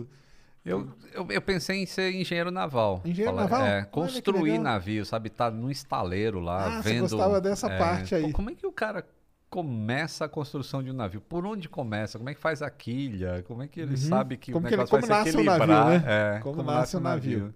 Que maneiro. Então eu gostava disso. Navegar eu não sei. A minha mãe queria que eu fosse da marinha, por exemplo. Ela Ah, adorava o uniforme de marinheiro, Ah, branquinho. tá. Mas nunca foi o meu, meu sonho, não. Eu Acho que eu Entendi. sou meio. Eu enjoo um pouco no mar. Você assim, enjoa? Se estiver balançando É, muito. minha eu mãe, homem no avião não. No avião, não. É porque no mar é, tem mar que é dureza às vezes. É? E você já fez viagem de navio, tudo já? Eu sou Pegou virgem, sabia? Nunca fiz um cruzeiro. Ah, não. Não. É outro que tá. Tem duas Tem coisas que na estão na lista, lista, né? assim. É, é o Pô, lançamento, ver um lançamento e fazer um cruzeiro. Mas eu já andei de, de barco grande, assim. E tem um que eu lembro que eu vomitei bastante, esse, que eu, eu era na, na Flórida, tem aqueles barcos com chão de vidro, Hum, que você vai até uma parte de coral. Enquanto tá navegando, tá beleza, aquele balança só num sentido, né? Aí quando ele chega no- na parte do coral, parou, aí começou a balançar Quando tudo. começa o liquidificador É. ali, né? Aí, né, eu tô vendo o horizonte subindo e descendo. É isso falou, que é o que mata, cara. É olhar o horizonte. É. Oh, mas olha aqui embaixo que tem os peixinhos. Aí, né, já tá meio tonto. Aí eu olhei pra baixo, aí tá as algas fazendo assim, né? E o peixinho fazendo assim, aí pronto. Aí, bagunçou, né, cara? Aí bagunça tudo. Saquinho e. Não, é du- dureza, o navio é dureza. Não. Né? Mas E- é, mas é uma, é uma mecânica completamente diferente. É um negócio pesado, um ferramental pesado e solda. É coisa que a gente não vê na aviação, É. né? Não, e eu, eu, tra- eu trabalhei, eu, que uma, eu já tive tempo de contar isso, que eu trabalhava em navio que fazia aquisição de dados, né? Ah, Que ele é um navio totalmente diferente, é um navio muito legal. Primeiro que ele é um navio cortado normalmente, ah. entendeu? A traseira dele você Aquela corta, retinha, Ela né? é retinha e de lá sai um monte de cabo, um monte de coisa, as ferramentas, né? Todo o equipamento que tem ali é um negócio assim que você olha e fala, caramba, cara, como que esse negócio e fica e é, é muito interessante mesmo, Ah. né, cara? E você tem navio, tem na sua casa, tem os, os maquetes? Tem, eu tenho, inclusive eu tenho os planos. Esse navio que eu desenhava lá na janela da minha mãe, eu consegui os planos dele que legal. na Itália, que é onde era- ele foi construído. E eu tenho um, um plano de fazer ele em maquete 3D e imprimir essa Aí, ó, que legal. maquete. Inclusive eu abri um grupo, né, do pessoal que vai no Aeroflix, tinha acesso a um grupo de Telegram que eu com, falo, né, interajo com a moçada lá. E teve alguém que falou que o tio faz maquete com materiais antigos de, de navio. E falou que se ele tivesse os planos, ele faria o GNC pra mim. Eu quero ver isso. Vou, vou- Ah, é, esse que era o, E- navio que... Esse que é o navio que... Nossa, a história desse navio é muito sensacional. Isso vale um senta que lá vem história, sabe? Sobre Aí, ó, de navio. Tinha que fazer, ó. Tinha que Ah. fazer um... que eu tenho a história do nascimento dele. Como ele foi um navio que fez muito parte da minha vida, um dia eu estava procurando ele no, no Google, né? Falei, pô, deixa eu ver quem que tá ele. Onde que ele tá agora? E aí eu descobri que ele tinha sido vendido da do Costa eh, Cruzeiros para Disney. Ele ficou voando como Caramba! barco da Disney muito Sério? tempo. É. Olha só, pô, a gente tinha chance de ir, cara, porque na Disney, Na o Disney, cruzeiro é. tranquilo, né? E aí depois eh, ele foi ficando velho, aí já não atendia mais os, ah, os limites de incêndio, e aí não foi proibido de navegar nos Estados Unidos. Aí eles levaram pro desmanche o navio. Caramba, foi E aí quando eu vi as fotos do navio sendo desmanchado, aí deu Aí foi aquela... facada no coração, né? Porque eu já vi avião sendo desmanchado. Mas você pega um 747, foram construídos mil, mil 747. Então, Desmanchar, tá tudo bem, né? é, tem mais 900 ali ainda. Eugênio era único. Só existia ele e ele. Aí me deu uma dor. Eu saí procurando coisa dele. Achei um cara que tinha, durante o desmanche, ele comprou algumas coisas de dentro do navio, inclusive Ah, planos maneiro. elétricos, não sei o que. Ele estava vendendo no eBay. Eu comprei do cara. E chegou isso pra mim. chegou? Chegou Caramba. e você abria assim, tinha o cheiro do, do navio, assim, do mar, do, Nossa, ne- cara, nessa documentação. maneiro. Então eu tenho os planos originais do sistema elétrico desse navio. Que legal. Olha que coisa. Nossa. E aí, o próximo livro é sobre navio, então? Não. O próximo você vai gostar, hein? É sobre medo de voar. Ah, esse aí eu. Esse é escrito a quatro mãos, hein? Eu e Mila, porque a Mila. Porque, então, conta a história da É. cara, que a história sua com a Mila é muito engraçada, cara. Aquilo lá é sensacional, né, cara? A Mila tinha medo de voar. E ela fez um coach comigo e ganhou um marido, né? Ela ia visitar a irmã, né? É, ia visitar a irmã e morrendo de medo, e eu fui explicando a aviação, fui passando a calma, que normalmente as pessoas, né, quando assistem meu vídeo já ficam um pouco mais calmas. E aí ela conseguiu fazer esse voo, né? Falou, pô, foi um dos melhores voos que eu fiz sozinha. E a gente se apaixonou um pelo Lucky Land Casino asking people what's the weirdest place you've gotten lucky? Lucky? In line at the deli, I guess? Aha, in my dentist's office. More than once, actually. Do I have to say? Yes, you do. In the car before my kids' PTA meeting. Really? Yes. Excuse me, what's the weirdest place you've gotten lucky? I never win and tell. Well, there you have it. You can get lucky anywhere playing at LuckyLandSlots.com. Play for free right now. Are you feeling lucky? No purchase necessary. Void where prohibited by law. 18 plus. Terms and conditions apply. See website for details. outro e tamo Legal demais, hoje. né? Mas é o legal do- dessa, dela fazer parte do livro é que ela tem, ela conhece um lado que eu não conheço, que eu nunca tive medo de voar. Entendi. E ela entendi. teve, então ela É. pode falar com propriedade sobre o medo, o que, que causa aquilo. E tem a minha parte com- rebatendo aquilo, né? do porquê que é então, seguro. Então ficou- vai ficar legal demais, ficar hein? bem legal. Quando que sai? Tem, tem data já? Mais ou menos como que é? Olha, ele já está nos finalmente, assim, já tá, o projeto gráfico ficou maravilhoso, já está feito, Legal. ele já está diagramado, a gente só está fazendo as últimas revisões de foto e em breve Tem já nome sai. já? Pode falar? Como que é não? Como que? Será que eu posso falar? Deixa eu ver. Acho que o nome pode falar. Chama. É Medo de Voar Nunca Mais. Mas o mais legal é na contracapa, que é o, o amor e o medo andam lado a lado. Ah, maneiro. Aí sim. Legal demais. É bem legal. Ah, então ela vai entrar com, com os medos e você vem. Vem com a informação técnica. Isso. Ah, isso que é, que, é, que é bom, isso que é legal, interessante demais, cara. Não, é muito legal. Depois eu mesmo. te mostro a capa aqui. A capa é um spoiler bem, bem legal. Ah, é? Ah, depois eu vejo então. Não, muito legal. Eu, eu, eu tenho medo ainda, cara. Não tem jeito, eu não tenho. Por causa desse negócio aí me traumatizou. Mas eu entendo, entendeu? Eu falo, cara, não, eu sei, não vamos cair, não, tá? Mas de É. vez em quando, cara, pega umas. umas, umas chegando aqui em São Paulo. Você não anda de montanha russa. Não- Cara, não é que eu não ando de montanha russa, não. Eu não fico nem do lado. Entendeu? o barulho da montanha russa. Sabe a pessoa que tem medo de injeção e ela não pode ver nem a pessoa preparar a injeção? Aham. Tem isso, não tem? Tem. Então, eu não posso ficar nem do lado da montanha russa, cara. Aque- Cara. Aquele barulho da, da, da madeira ali. nossa. Igual você falou aí no, no, no 0G, Aham. se. Ouvi a se eu- fuselagem Pô, estralar. Tá louco, cara. Eu já ia pedir pra descer. Tem paraquedas, tem alguma coisa, entendeu? Porque eu não ia. Não ia conseguir de jeito nenhum, cara. Não fico, não. não cara, não me dou. Mas voo pra caramba, né? Porque não tem outro jeito, né? Aham. Mas eu já conheci pessoas, cara, que não voavam de jeito, é professores, pesquisadores, entendeu? Que o cara tinha que ir numa banca, não sei, ó, Rio Grande do Sul. O cara saía dois dias antes daqui, porque ele tinha que ir de ônibus, cara. Caramba. Ele não entrava, cara. Eles não entravam no avião. Não entrava, cara. Não tinha o que você fazer nele. Era um É um- pânico mesmo. Era um pânico mesmo, cara. Que coisa, né? É complicado isso, né, cara? Tadinho. é, são anos de. Assim, eu, eu até entendo esse desconforto quando vem assim, pô, você não fica do lado de uma montanha russa, então você jamais vai entrar num carrinho de montanha russa. E, ou então tem gente que na hora que o elevador tá descendo já sente um frio gigantesco no estômago. Então essas pessoas vão se sentir desconfortáveis dentro do avião.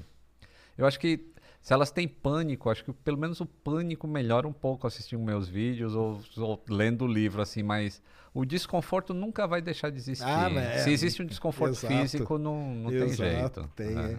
E eu não tenho jeito, cara. Às vezes eu tô ali, eu, eu, eu, eu, eu falo, aí depois eu penso, que besteira, né, cara? Que, se esse negócio cair, o que, que vai adiantar eu segurar aqui? Vai adiantar é nada, É. cara. Mas é uma reação instintiva, né, cara? É. Você nem pensa, né? Eu já, já grudo ali. E, nossa, eu já vi gente com, com muito medo. Uma vez eu fiz uma viagem também, cara, e pegamos uma turbulência. Cara, eu já viajei ali em cima da Amazônia, é terrível, cara. Por causa Ah. daquelas tempestades localizadas. Sabe que ela tem, né? Sim, Então, sim. cara, você chacoalha tudo, de repente, cara, tá tudo tranquilo. De Tempestades repente, tropicais, é, né? tempestades tropicais ali são terríveis. Uma vez eu viajei com, com um cara, meu, que eu, eu falei pra ele, cara, eu falei, eu tenho medo, cara, mas você. Porque ele não, ele não sabia mais o que segurar, entendeu? Que ele segurava no banco da frente, no, no de trás. No... Eu falei, mas cara, não vai adiantar nada isso, cara. Não vai adiantar nada. E ali de Macaé, eu fazia muito Macaé, na época que podia, né? Depois teve o acidente lá que eu te contei e tudo, né? Depois eles proibiram a gente de voar. Hoje já tem avião grande que pousa em Macaé, porque na época não era, era pequenininho. Aham. E.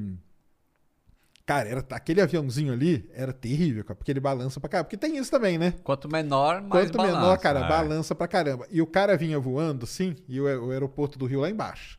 E aí ele falava, de, embicava pra pousar. Porque ele não é igual um avião, né? Comercial, Não, cara. é. É diferente, O comercial cara. costuma descer com o nariz. Exato. eh, pra não, e ele cima. vem desse, esse aí não, cara. Ele embicava assim, sabe?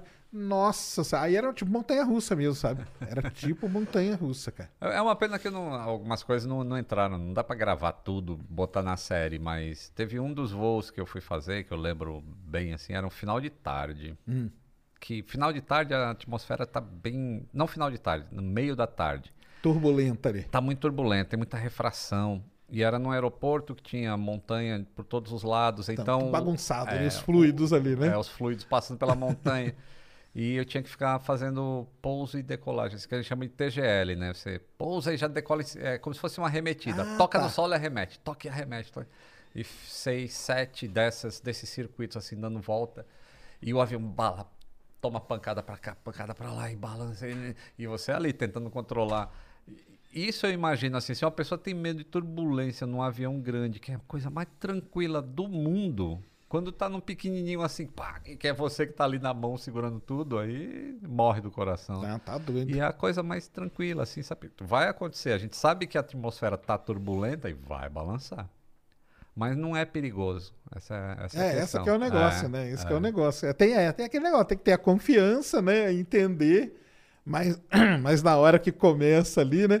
E eu te contei algumas histórias legais lá, que foi uma vez, cara, naquele campeonato do, do Palmeiras. Vamos falar Palmeiras, não, porque Ah.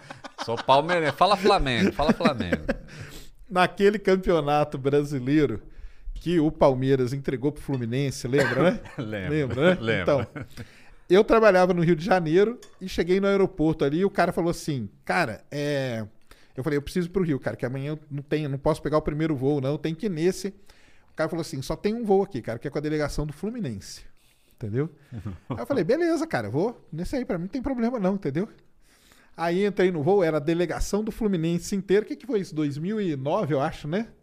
2000 e... Poxa, Eu sou péssimo de data, não vou lembrar. Acho que foi por aí, cara. No, no- no- o Palmeiras tinha. A gente brinca, né? O corintiano fala que tinha entregue, né? O campeonato, É. porque tava Fluminense e Corinthians brigando. E o Palmeiras, se veio- perdesse. É, o Fluminense veio jogar aqui, o Pal- ganhou do Palmeiras e a galera do Fluminense estava voltando. Foi a delegação inteira do Fluminense e eu. Era a única pessoa que não era. e do meu lado foi o Coração Valente Aham. e o Sassá, aquele atacante, né? E o avião decolou, tal, não sei o quê. E aí, conversa vai, conversa vem, os caras começam. Ah, cara, e o Washington morre de medo. É, Morre de medo de avião, cara. Morre de medo. E ele se grudando, tal, não sei o quê. E o Sassá aí, cara, esse ele aí morre de medo de avião. Aí eu falei, ah, é, cara, olha só, cara. Eu sou corintiano. Eu sou o único aqui que não é do Fluminense. Eu imagino se esse avião aqui cai, cara, o Corinthians é campeão. Aí pronto. Cara, ele foi a viagem inteira grudado na poltrona, cara. Porque é engraçado essa viagem Rio-São Paulo, cara, que ela é turbulenta, né? Às vezes, né? É porque não sobe muito, né? Como, Ela como a distância uma- é muito pequena, É. dá 45 minutos de voo. Se você subir muito, Não você gastou muito tempo de- combustível é. e depois já está descendo. Então ela fica num nível intermediário. E esse nível aí, às Mas vezes, é, dá, uma, também é- isso é mais no, no verão, né? No verão realmente dá umas pancadinhas. dá ali. umas pancadas ali violentas, cara. Então foi, cara, isso aí foi muito, muito engraçado mesmo. Com essa... Matou o time do Fluminense É. do coração. Não, e aí chegou lá no Rio, é, porque, porque quando ganhou do Palmeiras, o Fluminense foi quase campeão. Chegou lá no Rio, todo mundo comemorando e tal, e eu me passei naquele dia como se fosse a delegação do Fluminense. O cara, aí, vamos ser campeão. Eu falei, Vamos, sorriso né? amarelo, Vou né? falar o quê, né? Só a torcida do Fluminense ali no, no negócio, cara. Ai, Foi que ai. nem eu quando assistir um jogo do Boca Juniors lá na, na Bomboneira, Nossa. torcendo pro adversário, mas na torcida do Boca, né? Quietinho Caramba. ali. Aí quando o time atacava. Eu... Não era Palmeiras, não? Não, Palmeiras. não, não era Palmeiras, não. Não, não, não tive essa sorte, viu? O Palmeiras Não, jogando. não. né? Mas também não ia falar, não, ia torcer pro Boca lá. Né? Ah, Lá não, claro, dá pra né? torcer pro outro o quê, time, né? né? E seu filho é palmeirense já? É, né? Não tem já jeito, é, né? é. Já tem uniforme e Já tudo. tem, já, né? Eu já vi, é. eu vi, eu tenho, já tem, tá certo. Não, tem que ser assim mesmo, tem que, tem que levar pra frente. Já passaram aí muitos anos, né, que vocês sofreram, né? Agora estão... Tô tranquilo agora. Não, mas é muito legal mesmo, cara. E aí, Mulan, tem pergunta aí, cara? Tem? Então vamos dar uma lidinha nas perguntas aqui da galera. Bora, vamos lá. Ô, a gente não falou do software aí, hein? Ah, vamos falar do software, cara, do, É. do, do, do avião. Vamos falar assim. Vamos lá, coloca aí o Wes, Wes Rodrigues. Salve, salve, Lito. Tava, le... Tava vendo alguns vídeos do Microsoft Flight Simulator e fiquei bastante impressionado com a qualidade e imersão do jogo. Você acha que daqui a uns anos terão simuladores juntamente com a, VR, né? Para treinamento de piloto. Já O existe. O Flight Simulator é usado para treinar piloto? Não, né? Não, não, não, não chega nesse nível, né? Eh, Usa, Usa? usa. Mas ele tem umas adaptações. Ah, tá. Então você usa ele como plataforma, Entendi. mas a interface é diferente. Em relação à realidade virtual, ela já existe hoje. Hum. Tipo, esse próprio Flight Simulator 2020, você usa ele com capacete de VR e Você já usou? já, né? Eu tenho lá. Ah, Não, você- você se sente dentro do cockpit do avião. É idêntico, idêntico. Você só não tem as sensações de, de movimento no teu corpo, Que aí o mas simulador de piloto coloca, né? Aqueles simuladores colocam simu- isso. Isso, coloca o movimento. Certo. Então você enjoa um pouco voando com o capacete de VR. É mesmo? É. Porque você tem todo o movimento de, de imagem, mas o teu ouvido tá ali que, sentindo que o teu corpo tá parado. Aí o teu cérebro recebe Fica doido, né? informação. E é, aí? Que- e que aí? Tô é movendo, essa, não cara? tô, aí dá um enjoo. Mas Ah, é? é, Ah, e é legal então. é legal. E já, já tem hoje. Valeu, Wes, aí. Obrigado aí pelo comentário. Roger Ferreira, Serjão Elite, saudações astronáuticas. Ah, olha é aí, isso aí. Tudo bem com vocês? Em 2 de 4 de 2018, eu voava Grus GDC enquanto Tiangong, ó, reentrar pela atmosfera. Desde então, queria saber do Lito se ele conhece algum relato de aeronave atingida por lixo espacial ou meteorito. Meteolito? É, meteorito aí. Ah, tava indo para Paris, ó, Gru CDG. É, não, não, não, não tem nenhum, nenhuma É, de- De notícia. reentrada vai ser muito difícil, cara, porque, é, por exemplo, Tiangong 1, pra quem não sabe, é a estação chinesa. Eles reentraram ela na atmosfera e na Terra, né, existe um ponto que a gente chama de ponto Nemo. Conhece ponto Nemo? Ah, não. Não. Ponto Nemo é um ponto que tem no Pacífico Sul, que é o ponto do oceano mais distante do que qualquer pedaço de terra que você possa imaginar. Então, normalmente, quando tem essas reentradas de controladas, o pessoal tenta jogar ali, tanto que ali é considerado cemitério de foguetes. Ah, Eles tentam jogar ali por quê? Porque ali não tem terra. uhum. Por, por, por um lado é 3 mil quilômetros, por outro é 4 mil quilômetros, por outro é 5 mil quilômetros. É um um lugar pontinho. seguro, né? É um lugar seguro para jogar isso. Eu acredito que também não deve ter muita rota de avião por ali, Não. entendeu? É. Passando por ali, porque é um lugar tão isolado, porque é aquele negócio que o pessoal fala, ah, mas você não passa avião em cima da Antártica. Pra quê, cara? Eu vou levar Verdade. quem pra lá, entendeu? Eu, eu- por que o cara vai passar a no culpa é de quem? Sul, né? A culpa é do cara que não pega um globo pra ver ali. Traça uma linha da Argentina, de onde tem voo lá pra Austrália. Não vai passar em cima do, do polo. Exato. E então, ô Roger, eu acho que não vai ter, cara, por conta disso. Porque o pessoal jo- tenta jogar isso, os lixos espaciais nesse ponto, e ali provavelmente não vai ter rota de avião. Ah. Agora, meteorito, cara, meteorito até poderia, né? É, existe uma possibilidade, né? Mas. Existe uma possibilidade. Mas meteorito é um negócio engraçado, cara, porque ninguém nunca morreu por causa de um meteorito. Morrer Aham. nunca morreu. Tem uma pessoa só, de uma, uma, uma americana lá, que ela foi atingida. Olha que coisa engraçada, né? Ah. Agora, em casa, assim, às vezes cai mesmo. Acaba quebrando. Até no Brasil, no final do ano passado, em Santa Filomena, aí no interior do, do Nordeste, aí teve que caiu nas casas e tudo, mas acabou não machucando ninguém. Agora, avião é interessante, é. É, não, né? e não tem na história, assim. Inclusive, um, um do- uma das teorias de conspiração que falaram pro Malaysia é que ele tinha sido atingido por um Por um meteorito. meteorito? Aí, é bum, mesmo? E rasgado sumiu. ali É. a asa, alguma coisa. Mas né? aí apareceriam, né, os pedaços que não apareceram. Exatamente, apareceria mesmo. O Cortes, ó. boa noite, Cortes aqui. Lito, sobre a Embraer, tivemos sorte da mesma permanecer com o Brasil? Tem sido positiva a atuação dela no mercado? As aeronaves da Embraer são tão boas quanto as estrangeiras? Qual seria a nossa posição na aviação? Estamos honrando, honra, honrado. Honrando, É, deve ser honrando, deve né? ser honrando, é. Um abraço. E aí, Embraer? Santos Dumont. Pô, Embraer é uma empresa maravilhosa. Embraer é uma empresa dessas que dá orgulho de falar assim, pô, tenho orgulho de ser brasileiro por causa da Embraer. É uma das dessas empresas que dá orgulho. Eles são muito bons no que fazem. Sabe? Eles, eles encontraram o nicho de mercado e Que eles é os dominam. executivos ali. É. Não, agora é o é de aviação regional, né? Regional. Tem- o executivo eles também dominam, Dominam, né? mas o regional, ali até 100, 120 assentos, a Embraer domina.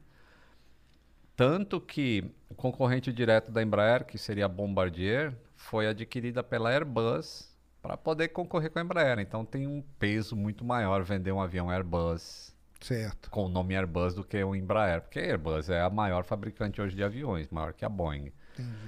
Ah, mas a Embraer é sensacional. O fato dela ter permanecer com o Brasil, eu já não sei. Eu sou um cara muito globalista, assim. Eu acho que a tecnologia É, porque ele deve estar falando isso por causa da, da, da fusão, fusão lá, que né? teria com a Boeing, é. Que acabou que não aconteceu, não né? aconteceu durante a pandemia porque não Uhum. não sei eu, eu tenho assim eu acho difícil a Embraer concorrer com a Airbus diretamente então se a gente pega as vendas do E2 que é um avião maravilhoso que é o último modelo que a Embraer fez ele não tem tantas vendas assim então Entendi. é, é- é complicado esse mercado É. mas a Embraer é maravilhosa Beleza. Jefinho69. Boa noite, Lito. Sacane, sou grande fã dos dois. Lito, já tive o prazer de conhecer na loja dele. Ah, opa Em dezembro passado, dezembro de pessoa. Muita gente boa, tiramos uma foto. Sacane, pergunta o Lito se ele iria nos foguetes. Ah, perguntei falamos já. é Falei.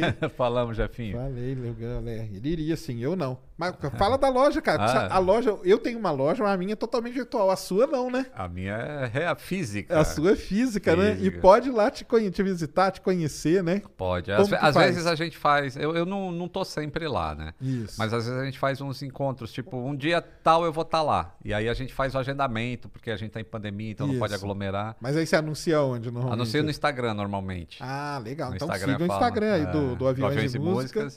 Que é arroba aviões e músicas, e aí o pessoal comparece lá. Eu faço questão de conversar, tirar foto, dar atenção para todo mundo, porque afinal é eles que fazem o canal. Exatamente, Então. é muito legal mesmo. Rickson Borba. Rickson Borba.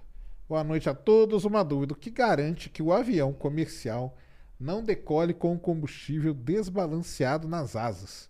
Pergunto, pois lembro daquele avião que caiu logo após a decolagem porque abasteceram muito mais uma asa que a outra. Aham. É, esse acidente que ele está falando foi um Learjet que aconteceu aqui no Campo de Marte. Hum. É, foi um erro de abastecimento e ele realmente, uma asa estava com combustível al- além do limite que o avião suportaria para a operação de decolagem e, a- e ocorreu o acidente. No avião comercial, o que, que garante? Ele pergunta, né? Isso, o que, que garante que que, não vai garante? ter esse. Não, primeira coisa, vai acender uma luz no painel assim, fuel unbalanced, né? Ou seja, está desbalanceado esse combustível. E aparece uma mensagem ali, não é, é um advisor, o piloto tem que tomar uma ação em cima daquilo. Esse é o primeiro ponto. Aí o que, que faz? A desabastece, tira combustível ou Você põe transfere, na outra? você Ah, tá, transfere você de asa para outra. é. Uhum. Esse avião que aconteceu o acidente, ele não transfere avião de uma asa para outra. Nos esse comerciais, Pequeno, tem, esse pequeno não, tem esse aviso. Não tem a Ah, transferência. tá. Eu não sei se tem um aviso, isso eu não posso garantir, porque eu não, não trabalho com Learjet. Uhum. Mas ele não faz a transferência de um para o outro. E nos, nos aviões comerciais, todos os grandes, eles fazem transferência de uma asa para outra. E tem uma válvula que faz o cruzamento entre o tanque e outro. Então, você corrige o desbalanceamento antes da decolagem. Então, é muito mais raro de acontecer o Entendi. desbalanceamento no avião comercial. Cyberbeef. Salve Sérgio Lito, aproveitando o espaço sobre ciência e aviação. Conhecem e pilotaram drones FPV, First Person View, Ah. drones de corrida. Você tem interesse por drones? Cara, isso aí que ele tá falando é muito legal. Já viu, né, as corridas Eu de drone? vi, é um vi. negócio sensacional, Ah. né? E drone, cara, eu nunca, eu nunca nem peguei um drone pra pilotar. Eu não tenho muita coordenação, não. Se eu pegar, eu ia arrebentar. Você já pilotou? Você tem drone? Como Eu, que é? eu tenho um drone que eu esqueci no aeroporto de Nova York, voltando pro Brasil. Eita. Você acredita nisso? Aí, mas eles encontraram lá e mandaram pra casa do. Só que tá na casa do amigo lá e agora a gente não pode ir. E não pode ele não ir, aí- vem, aí eita tá lá, lá. esperar voltar pra minha mão. Mas o drone é, e é, um, é, um, é uma Mavic Air. é, mas que tem toda a segurança, sensor, essas coisas. Esse FPV é aquele que você coloca o, O óculos, óculos, isso. e ele não- o controle é todo seu, é como se fosse um, um aeromodelo e você voando todo. Os caras fazem maravilhas com isso aí. Eu cairia, eu acho. no- Bateria também, é, né? bateria. Bateria Quebraria uns 5 até aprender a voar. E aproveitando o drone, e os drones, Os né? drones. E, os- E aí, que, que a gente fez até lá o, o Atenção Passageiros, né? Foi. Podcast do Lito lá na Globoplay, legal pra caramba, falando dos famosos, né? Dro- E, e as pessoas, eh, quando fala drone, ela pensa que é um negocinho desse tamanho. Isso né? que é legal da gente falar, cara. O pessoal acha que quando você fala drone é o Mavic É, ou é um o DJI, assim, né? Que é é. aquele. E os drones da Força Aérea Norte-Americana? Então, os caras têm drone que é maior do que um Cessna. Um avião que eu pilotei, que eu tirei a carteira de piloto. Muito maior. Com mais autonomia, com uma tecnologia embarcada gigantesca que matou lá o general Soleimani. Então, armado até os dentes, né? Armado até os dentes. É. Que cruza o, o, o, o globo aí, né? Pra lá e pra, Pra cá. lá e pra cá. Então isso é drone também, que a gente não tem um nome pra isso. Não vai chamar de UAV, a pessoa vai falar, o que que é UAV? Né? Exato. Então, é drone. É drone, né? Não, e o. E o. As forças aéreas, as forças armadas americanas, cara, desde quando que elas desenvolvem drones, né? É muito. Ah, muito. Aliás, quando você vai no museu lá em Dayton, em Ohio, que tem o Museu da Força Aérea Americana, eles têm uns drones lá da época da Guerra Fria, que você fica, nossa. E assim, motor a reação, sabe? É um, é um negócio fabuloso. Que eles usavam lá em 1960, 70. Então eles estão muito Estão muito adiantados, Ah. cara. E o cara tá lá, né? A guerra tá acontecendo, o cara fica num container ali no deserto americano, né? E matando, né? É. acabando com os caras lá do E outro isso é um lado. negócio que me impressiona. A velocidade de, de transmissão desses drones. Ah, eles a têm, porque banda eles do usam satélite. né? Aí É. eles têm os satélites deles pra isso, Dedicado, né? É, né? Justamente pra isso. banda. E aí entra naquela, naquela história lá, voltando. é, o lance, né, cara? Tudo bem, que aí é totalmente diferente, que é a aviação de, de caça, militar e tudo, né? Cara, pro piloto, como que será que o piloto se sente nessa? Ele se, acha que ele tá meio que se perdendo o emprego dele? Ele. Eu- Como que é? eu- Porque tem aqueles caças que voam com, tipo, um humanoide, não tem? Que é um. pra treinamento que o pessoal usa. Tem, eles chegaram a usar um F-16, inclusive, para isso, Isso. voando sozinho e Isso. tudo mais.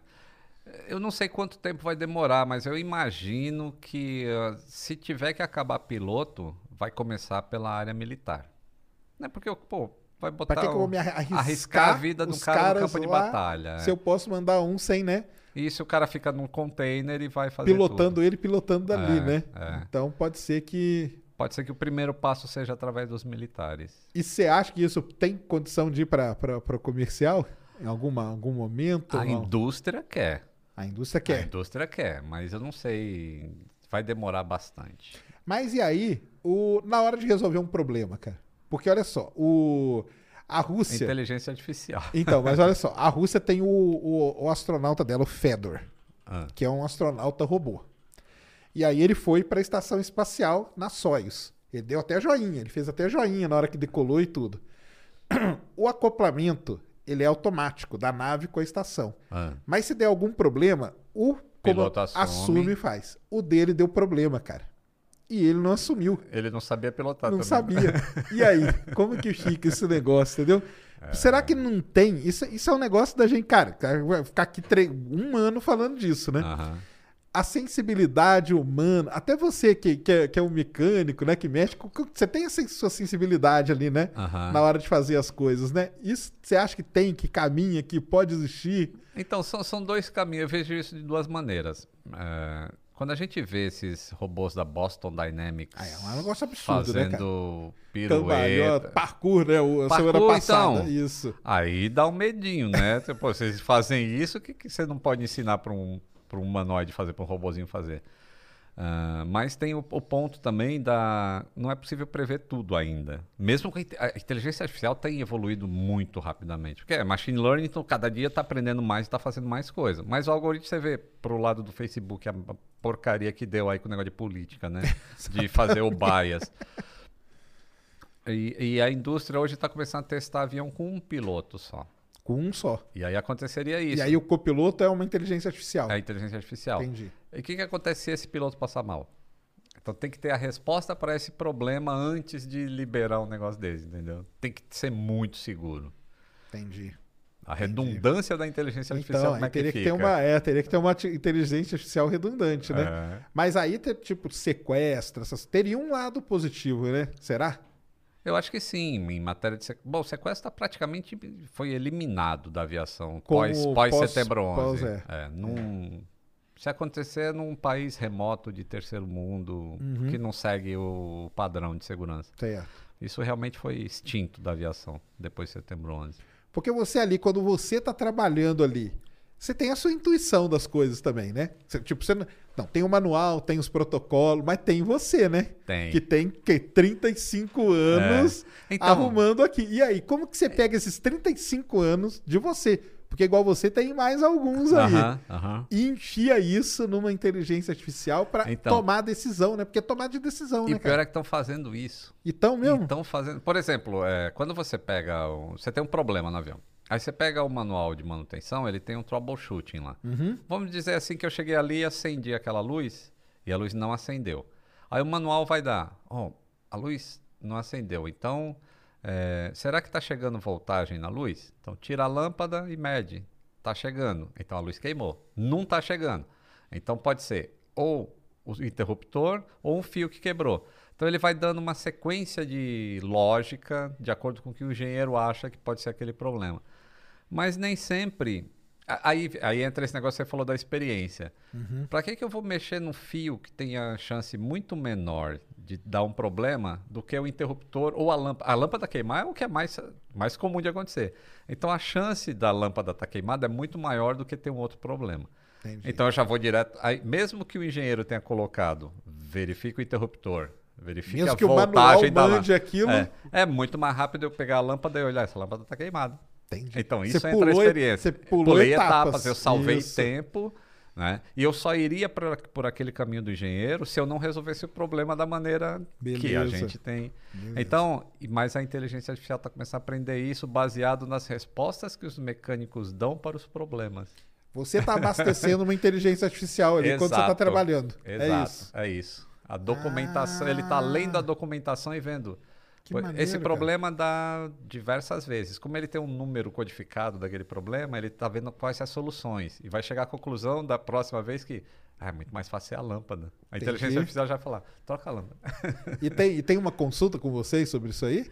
Assim, direta ou não? Diretamente não. É tudo via banco de dados do que está sendo alimentado no computador. Ah, tá. Tem um sistema que você cada vai problema é, pra isso. cada problema que dá no avião desde que seja até tipo você abriu sua mesinha lá para botar sua refeição e ela tá desalinhada assim você fala comissária a minha mesinha tá desalinhada aí a comissária reporta isso num livro de bordo aí o mecânico tem que tomar uma ação até esse tipo de problema mesinha torta tem um código de problema um código de falha Tudo é codificado. então isso é alimentado para inteligência artificial Ah, legal. E aí cai naquilo que a gente tava falando antes, que é do, dos softwares, né? Que vão tomando conta de tudo, né, cara? Vão tomando conta de tudo. Vão O- tomando, né? Tem uma história engraçada para contar disso aí. É... O 787 é o avião mais controlado por software que existe. Então, falar, eu estava falando da lâmpada, né? Quando a gente aperta o interruptor de uma lâmpada, a gente está fechando o circuito elétrico que vai fazer a lâmpada acender. Isso. Ou seja, tem uma corrente chegando e você joga a massa para outro lugar lá, se for uma corrente DC, e ele pum, acende. E o 787 é, são chaves de software, assim, são, é, é o software que decide Uhum. se a lâmpada vai acender ou não. Não é o fato de você ligar o interruptor. Isso é engraçado porque é, tem determinadas empresas que têm determinados padrões para um avião ser despachado. Então, uma da, da- na minha empresa, por exemplo, é, você quando libera um avião para ir para o voo, é, você tira um pino de segurança, aí você fica a 45 graus para o piloto conseguir te ver, e aí você faz o salute para ele, ó. Vai para lá, tipo igual o Top Gun, assim, ó, Certo, vai para aham. lá.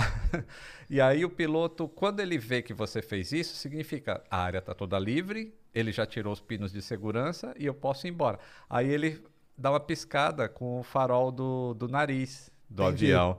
Aí o, o mecânico vê que o farol piscou, aí, ó, ele já entendeu minha informação, vou embora. Aí Certo. completou o processo, ele vai embora. Aí, quando chegou o 787, as pessoas não sabiam ainda que esse controle de software, quem decide assim, quando o piloto acende a luz, é o software. E o software vai se basear em várias coisas.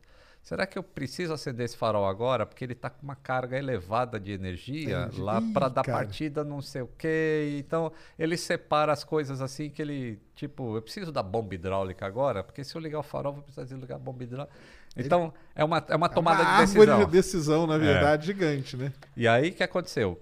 O mecânico ia para cá, mostrava o pino, o piloto acendia e apagava. Então não dava tempo do software falar, opa, ele faz assim, "Ih, agora ele apagou. Então a luz não acendia nunca. e Lá o mecânico fora ela não acendia. É, e o mecânico esperando lá e o piloto, ué, por que, que o cara tá ali se eu já pisquei a luz aqui? Entendi. Até todo mundo entender que Lucky Land Casino asking people what's the weirdest place you've gotten lucky? Lucky? In line at the deli, I guess? Haha, in my dentist's office. More than once, actually. Do I have to say? Yes, you do. In the car before my kids' PTA meeting. Really? Yes. Excuse me, what's the weirdest place you've gotten lucky? I never win and tell. Well, there you have it. You can get lucky anywhere playing at LuckyLandSlots.com. Play for free right now. Are you feeling lucky? No purchase necessary. Void where prohibited by law. 18 plus. Terms and conditions apply. See website for details. não, no 787 demora um pouco, você liga e Espera. espera, que ela vai acender, Entendi. aí você desliga. Ah, então. software, tudo. E não é mais massa assim, não é um terra que tá Uhum. fechando na chave, não, é o software falar, essa chave estava na posição 0, agora está na posição 1, um, então eu posso dar um massa que está em outro lugar para fazer aquela luz acender. Negócio maluco. Por isso que eu falo, né? Programação, né, galera, é um negócio. Programação. foda, é programação mesmo. O HM Menezes, olá Sacane, agradeço pelo ótimo trabalho de divulgação científica que ambos fazem. Tenho 16 anos, logo acabo a faculdade. Faço pesquisa em computação quântica Ou e pretendo ingressar no mestrado ano que vem na área. O interesse em ciências foi despertado por pessoas como você. Parabéns, cara. Vai Ah. lá, que é um futuro aí. Computação quântica vai. acho, acho que é uma menina, não é? Não consigo ver a foto aqui. Parece ser uma menina. Ah, é. Ah, é. Parece que é assim. É, Pô, legal, obrigado legal aí, demais. Menezes. é, que a gente despertou interesse por ciência. É legal a gente falando assim e ver as pessoas. Ah, isso aí que é, que, é, que é interessante. O Heleno. Lito, sou analista de sistema e levo muito do que você explica para o meu ambiente de trabalho. Um, um aprendizado valioso é que procurar o culpado do erro não impede novas ocorrências. Melhor Exato. analisar o processo. Dúvida: a comunicação com a torre em voos internacionais é em inglês? Afirmativo. Não só é em inglês, como tem também o nosso querido alfabeto fonético, né? Tem, Que alfabeto você faz é. até os. A gente, como que você chama? É fonético não? É fonético, É né? Fonético, né? fonético, é. Eu sei dele porque no- nos navios a gente usa também. Também. É. E no navio tem as bandeirinhas, né? É, que, no navio tem as pra bandeirinhas. visual. E no navio tem o famoso Roger. Conheceu o Roger? Sim, o Roger, né? tem então? que usa na aviação também, É, Exato, Roger. Roger. Mas é tudo em inglês mesmo. ah, Não só para voos internacionais, às vezes voos domésticos. Pô, se você pegar um avião que veio dos Estados Unidos para cá, um executivo, e ele vai voar Brasília, Rio de Janeiro, ele vai falar tudo em inglês, porque é a língua nativa São os dele. termos, né, cara? É. São os Ou termos. vem um avião da Rússia para cá, que língua ele vai falar? Inglês. Inglês é a língua universal da É aviação. igual a gente tava falando, você falou um no-go, né? Como vai fazer isso no português? O não ir? É, não, não vá? ir. Não vá?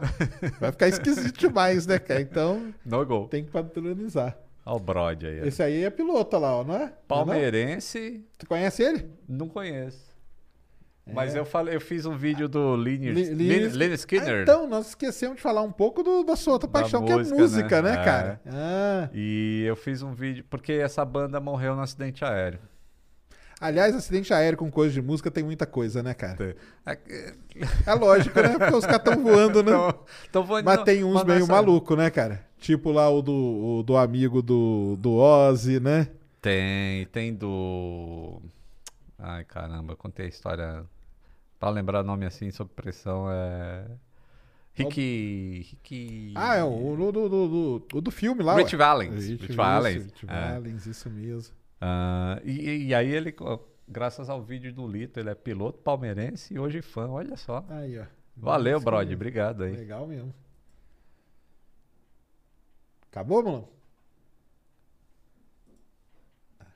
Tá indo lá. Ah, Acabou não, aí. Não, então, é negócio de música com, com avião tem Avião, né, é. cara? É. Porque os caras estão aí, né? Direto, né? E o, você teve a chance de estar do lado do, do Ed, Do Ed One? Tive. O, O avião do Iron Maiden, né, cara? É, quando ele. As, as duas vezes que ele veio. Primeiro com 757, Uhum. a turnê acho que de 2011, 2012. E aí na Aí eu- última, um pouquinho antes da pandemia. Isso, com o jumbão, né? É, ele né? com o jumbo, coisa linda. E é né? ele que pilota. Ele que pilota. Mas ele, tem pilota o coisa- trecho todo ou só no finalzinho? Como que é? O trecho todo. Trecho todo, Ele, ele ama avião. Ele ama, né, Ama cara? avião. Ele. Aliás, o Bruce, nós estamos falando do Bruce Dixon, É. pra quem não conhece, o vocalista do Iron, que é um cara muito estudado na parte de história, né? Ele é manja de história pra caramba, acho que até tem acho doutorado, alguma coisa assim, cara. Até porque as músicas do Iron Maiden, né, são todas baseadas com... É, tem. Ele tem muita referência com aviação durante a guerra. É, do- isso mesmo, tem até as músicas lá. É. E ele, pra quem não sabe, nessas últimas turnês aí, né? Eles viajam e ele pilota. Ele e você chegou a pilota. entrar no avião? No Jumbo, não. No 757 eu entrei. Entrou? Entrei. É, é- mas é Ah, modificado. É, modificado. Esse caso do 757, metade, a metade traseira dele, eles tinham removido todos os assentos e ia todo o equipamento da banda lá pro show. Olha aí. E aí tinha os assentos só da metade pra frente. E a pintura também é bonitona, né? Nossa, aqueles adesivos que eles colocam é, são É sensacionais. legal demais, né? é. Não, ah, você go- e você gosta de Iron- Maiden? Não é minha. Não é sua, não, não é é sua vertente, muito, não? não. Você qual que é o estilo que você mais curte de? Eu sou bastante eclético, como eu falei. Mas eu gosto mais de rock mais clássico, assim. Eu curto mais Pink Floyd, Ah. um Led Zeppelin. Led Zeppelin é show É, de show, bola. né? É. Ah, e gosto muito de música eletrônica também. Gosto tanto a- a- mais as do passado do que as de hoje. Ah, Da época da disco ali. época da disco, pós-disco também, ali na, na época dos, do- dos breakbeats e Kraftwerk, que ah, é Kraftwerk eletrônico é legal industrial. demais, é. Isso eu curto bastante, bastante. Tem, tem um, sei lá, acho que uns 8 Uma ou 9 pena que no LPs. YouTube, não, senão ia ser legal pra caramba, né? Aí Se você ia- pudesse, né? É, mas você coloca ali uns easter eggs, né? Que eu já Coloca. vi, né? Uns LPs, né? Alguma coisa ali que, que tem, né? E eu queria colocar mais, assim, é que agora com o cenário lá, como fica desfocado o cenário de fundo, aí não dá pra eh, ver a capinha. Mas sempre, às vezes eu faço stories, assim, eu pego uma, uma fita cassete lá, original, assim, do Fleetwood Mac, que é outra banda que eu sou Gosta, apaixonado, Fleetwood Mac. E aí coloco para o pessoal se interessar assim, fala, pô, tem Existe coisa isso, muito né, cara? boa Exi- feita. Existe isso aí, não. Não, é legal demais. O, o... Uma pena, cara, porque aí fica legal, né? Seu canal com uma. Com, Com música, né? com umas trilhas assim, Às né? vezes eu, eu, eu, eu tô andando pelo aeroporto e aí, né, você põe o fonezinho lá, o earpod lá e, e eu, eu coloco a música que eu gosto de ouvir e fico ali do lado do avião vendo o avião, é um negócio... Dá uma trilha, né? Dá, a trilha sonora A pro trilha sonora da né? vida, né? Não, Do- e é, não, e é, né, cara? Porque o negócio de avião, cara, que você vai ali, né? A coisa melhor é você ir ouvindo uma música, né? Sim, E aí você vai, vai viajando, né? melhor. A turbulência fica até boa. a- Fica, né? Não, vira, vira uma trilha sonora mesmo, você acaba lembrando, né? Não, é, É. legal demais, legal demais. E eu gosto muito dessa época aí, cara. Chegou? Opa, põe aí pra nós. O Sun X, deve ser Desk, né? Boa noite, Sérgio Lito. Vocês são fera. Lito, em o espetacular Homem-Aranha 2, tem a queda do avião dos pais do Peter. E um quase acidente que é evitado com dois gigantes se cruzando no último segundo. Será que daria pra rolar um vídeo de react? E Qual, qual que é esse espetacular Homem-Aranha 2? Espetacular Ah, Homem-Aranha 2, Eu eu não, nem- eu não cara. assisti ele. Não, eu- eu- aliás, eu não sabia que os pais do Peter tinham morrido num acidente aéreo. Eu também não, sabia? Tá aí, eu tenho que pesquisar. É. É, o MCU aí, ó, no, no, no aviões também. Tem muita coisa de, de, de física, Ah, é. mas. Aí, mas eu não sei não qual que é o espetacular Homem-Aranha 2, cara. Então, não assisti. Mas eu vou, vou procurar ver isso aí. Porque quando eu faço react de filme, fica, real- fica um vídeo bem engraçado. É, né? Bem engraçado. Eu peguei um último aí. Esse ficou terrível porque falaram tanto pra assistir o filme, acho que é Pesadelo nas Alturas. Nossa. Que morre piloto. e aí uma menina tem que assumir o controle. Mas o vídeo é, o filme é muito ruim, É. cara. Mas eu, eu- eu deixei ele super engraçado. O meu review é muito melhor do que o filme. Tá né? aí, tá vendo? Qual que é o melhor filme que você tem de aviação pra deixar pra galera? Top Gun? Top Gun é legal, hein? Ah, é, são, são dois assim que eu falaria. Um é Top Gun, esse Top Gun 2 vai ser. Vai ser. Ele pilotou mesmo, será? Ah, sim. Pilotou mesmo? É, ele tava dentro do avião, pelo menos. Dentro tava, né? Dentro tava. É. Em algumas cenas, sim. E o Sully. O Sully, o milagre do Rio Sully, Hudson cara, lá. é é- verdade. Esse filme é muito bom. Conta a história direitinho mesmo. é? Você acha que é fidedigno ali? Quem vê vai. É, ela não é assim 100% fidedigna em relação ao, ao relatório lá, que eles estão naquele. É, spoiler, spoiler alert. Que eles estão lá naquela investigação e aí tem um simulador de voo com um sinal Entendi, direto da França para lá. Não, não aconteceu daquele jeito. Certo. Mas, Mas chegou a ter toda aquela dúvida com ele, né? sim, teve. Aquela se dúvida teve. Daria se, para voltar se ou não. voltava ou pousava nos aeroportos e tal, né? E aí a dramatização deixa isso claro assim, pô, tem o fator surpresa. Um ser humano não reage na. Que aí entra a questão Então, da tá- inteligência e aí? artificial. E aí? O processamento da máquina provavelmente é muito mais rápido do que o ser humano. Então, Mas você acha que a máquina ali mandaria ele pro. voltaria pros, provavelmente. Porque se a gente pegar 7 segundos, que é o tempo que ele identificou o problema e viu, perdi os dois motores, não tenho o que fazer e não dá mais para voltar, vou pousar no rio. O computador provavelmente identificaria os dois motores com perda de potência já antes que o instrumento chegasse a acender. Ele já teria aquela informação. Já- então você acha que identificaria antes e daria tempo de voltar, é isso? Isso, é. Ah, já tá. faria Entendi. o retorno. Faria o retorno. É um. Mas é um filme que, que vai, que conta ali direitinho, ó. Conta, conta, direitinho. direitinho, né? É.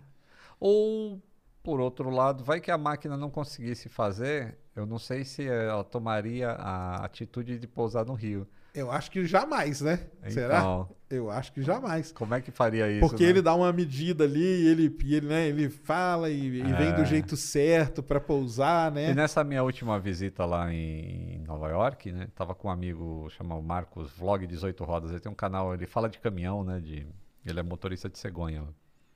E aí eu fui no local onde ele passou Uhum. pela ponte e o onde foi onde ele parou depois que ele amerrizou Certo. assim. Eu tava bem em frente assim. Eu fiquei imaginando, putz, a decisão do cara de pousar num rio desse Ah. que tava gelado na época, né? É isso, tava gelado. É. E, e ele conseguiu levar tudo com uma calma danada, até o pessoal sair, né? Pelo menos assim, É. conta no filme, né? Mas deve ter sido assim mesmo, né? Sim, sim. Isso é, então, eu, eu lembro que quando aconteceu isso, eu estava no Twitter, que tinha um americano narrando o que estava acontecendo lá e eu estava traduzindo o que ele falava. E aí Certo. começaram a aparecer as fotos do pessoal tudo em cima, Em da, cima da asa, asa, cara. É. E todo lá- mundo. E alguns até se jogaram no rio, mas se arrependeram, que tava bem frio a água ali, né? Porque eles não acreditavam, eles pensavam que o avião ia afundar inteiro, né? É. E aí e falou- demora, né? Que o avião é calafetado. Cala, não é calafetado, mas é uma palavra que as pessoas Claro. conhecem aí. É, ele é- se, ele, se ele segura a pressão do ar dentro, então não vai entrar nada no avião. E ele afundou mais rápido porque acho que foi aberta uma porta. Ou não foi fechada determinada válvula que ficou entrando água e ele acabou afundando. E não afundou completo, né? Ele afundou um pouquinho, mas ficou lá. Legal, O né? avião não afunda assim. Não. Então, Sully, você deixa aí de recomendação. E o Top Gun, né, cara? Top, Top Gun é Gun. demais, né, cara? E tomara que chegue logo dois aí pra gente assistir. Que... Top Gun eu acho sensacional. Aí eu falo, falo até pro meu filho, cara. Falo, pô, cara, tem que ver Top Gun, cara, porque Top Gun. é- Muita gente é piloto hoje em dia por, Por causa, do de Top Gun, né? É. É, né? É. Com certeza que viu aquilo ali, né? E falou, não, deve ser fácil, né? E foi uma febre, né, nos anos Foi. 90 lá. Cara, eu tava vendo que aquele óculos, óculos que ele usa no filme não Aham. vendia nada. Depois do filme foi recorde de vendas É, e tudo. É um negócio. É. o que a cultura faz, a cultura pop, né? O digital influencer, naquela Na época, época- era via pelo cinema. Exatamente. Ai, ai. Acho que deu. Deu aí, Mulambo? Tranquilo? A gente perde até a hora, né? Não sei nem Perde, quanto tempo. nem, sei também. 11 Ó, da noite 11 já. da noite a gente tá aí. Então, cara, obrigado, cara. Pô, obrigado, Valeu Sérgio. demais, viu, pela, pela, pelo tempo aí. Sempre um prazer. Também, é um prazer conversar contigo. É muita história, muita história legal, né, cara? Aviação Muita. e espaço. tudo- Tá tudo interligado, né, cara? Tá, e a gente se dá bem assim, É. não começa a puxar do outro. é assunto, muito é bom, muito é muito bom. Galera, é isso aí. Então, Lito, não, deixa aí seus, seus suas redes e tudo, tudo que você, que você faz, que você tem um, é um conglomerado aí, né, do aviões e músicas, É. né? Então, galera, assistam lá o. Se inscrevam no canal lá, Aviões e Músicas. É, eu falo mais de aviões do que de músicas. E se você tem medo de voar, lá tem informações bastante relevantes que vai fazer você perder bastante o desconforto. Ahn, tem Instagram também, arroba Aviões e Músicas. Tem uma loja física. Tem livro, onde morrem os aviões. Vai sair o segundo livro, que é de medo de voar. O que mais que eu faço? Eu faço tanta Tem a coisa. série, né? Tem a Da série, série. Decola Lito, isso aí, o Sacani lembrando muito bem. A série Decola Lito é muito legal. Muito é legal padrão, mesmo, cara. Eu te falo assim, é padrão Netflix, você não acredita? É... Aí quando você vê, você fala, nossa, o cara não mentiu, é padrão Netflix mesmo. É, não, tá Umas imagens, trilha sonora maravilhosa. Lá tem aviões e músicas aí na série. O Aeroflix. Tem, é, no Aeroflix lá você assiste mais quatro episódios é, extras. Lá até acho que tá 49 reais em duas vezes. Olha que baratinho pra você assistir tudo de uma vez, maratona tudo de uma vez e mais quatro episódios extras. E Tem um podcast no Globoplay. podcast Atenção, no Globoplay, passageiros. atenção, eu não sei, a gente demora pra falar, imagina fazer tudo isso, né? Tem o Atenção Passageiros na Globoplay, a gente terminou a primeira temporada, vai sair a segunda temporada aí, que a gente tá ainda analisando o formato que vai ser. E tem, e além disso eu ainda trabalho na aviação, ainda trabalho no aeroporto por escala, e quem trabalha em aviação sabe que escala é cruel, assim, são cinco dias trabalhando por um de folga, e mas estamos aí, vivos e trabalhando, tamo aí, que e é agradecendo aí o... Acontecem essas coisas muito boas da gente conhecer essas pessoas maravilhosas como o você encontra Sacane aí. aí na, na, na rede virtual. Isso Inclusive, mesmo. eu lembro muito quando aquele 50 anos do Homem à Lua que a gente fez. Foi, lá, foi legal demais, muito né, cara? legal, Encontrar o pessoal legal. foi legal demais. Vamos ver aí se voltando, terminando a pandemia e tudo voltando, a gente né, bola um evento, alguma coisa, né? Que É, pra juntar a né? galera, É assim. legal demais, é legal mesmo. Então é isso aí. Brigadão de novo, Lito, galera. Grande abraço. Quarta-feira que vem, hein, tem mais um episódio. Vai ser legal, vai ser o Delíssula, né? Vai. O Alberto Delíssula, que é o cara que trabalha com hipnose, mas ele tem o lance de decorar as coisas, memória, Ixi. muito forte. E ele é um cara que saía, ia na televisão, no Faustão e tudo, que é muito legal. E nós vamos falar de um negócio muito interessante, cara, que é o negócio do Afeganistão, um negócio de história aí, que eu tava até conversando com ele, contar essa história toda aí, porque a história é complicada, cara. Oh. Você vê hoje, mas, esse cara, é um negócio milenar que tá acontecendo lá. Então, quarta-feira que vem, tamo aí de volta. Boa noite, sextou, bom final de semana pra todo é, mundo. Sextou. Isso aí, fomos. Mary redeemed a $50,000 cash prize playing Chumba Casino this year. I was only playing for fun, so winning this was a dream come true. Chumba Casino is America's number one social casino experience. It's serious fun. With over 80 casino style games to choose from, you too could win life changing amounts of cash. Be like Mary. Log on to chumbacasino.com and give them a whirl. That's chumbacasino.com. No purchase necessary, void or prohibited by law. 18 plus. Terms and conditions apply. See website for details. The voice in the preceding commercial was not the actual voice of a winner.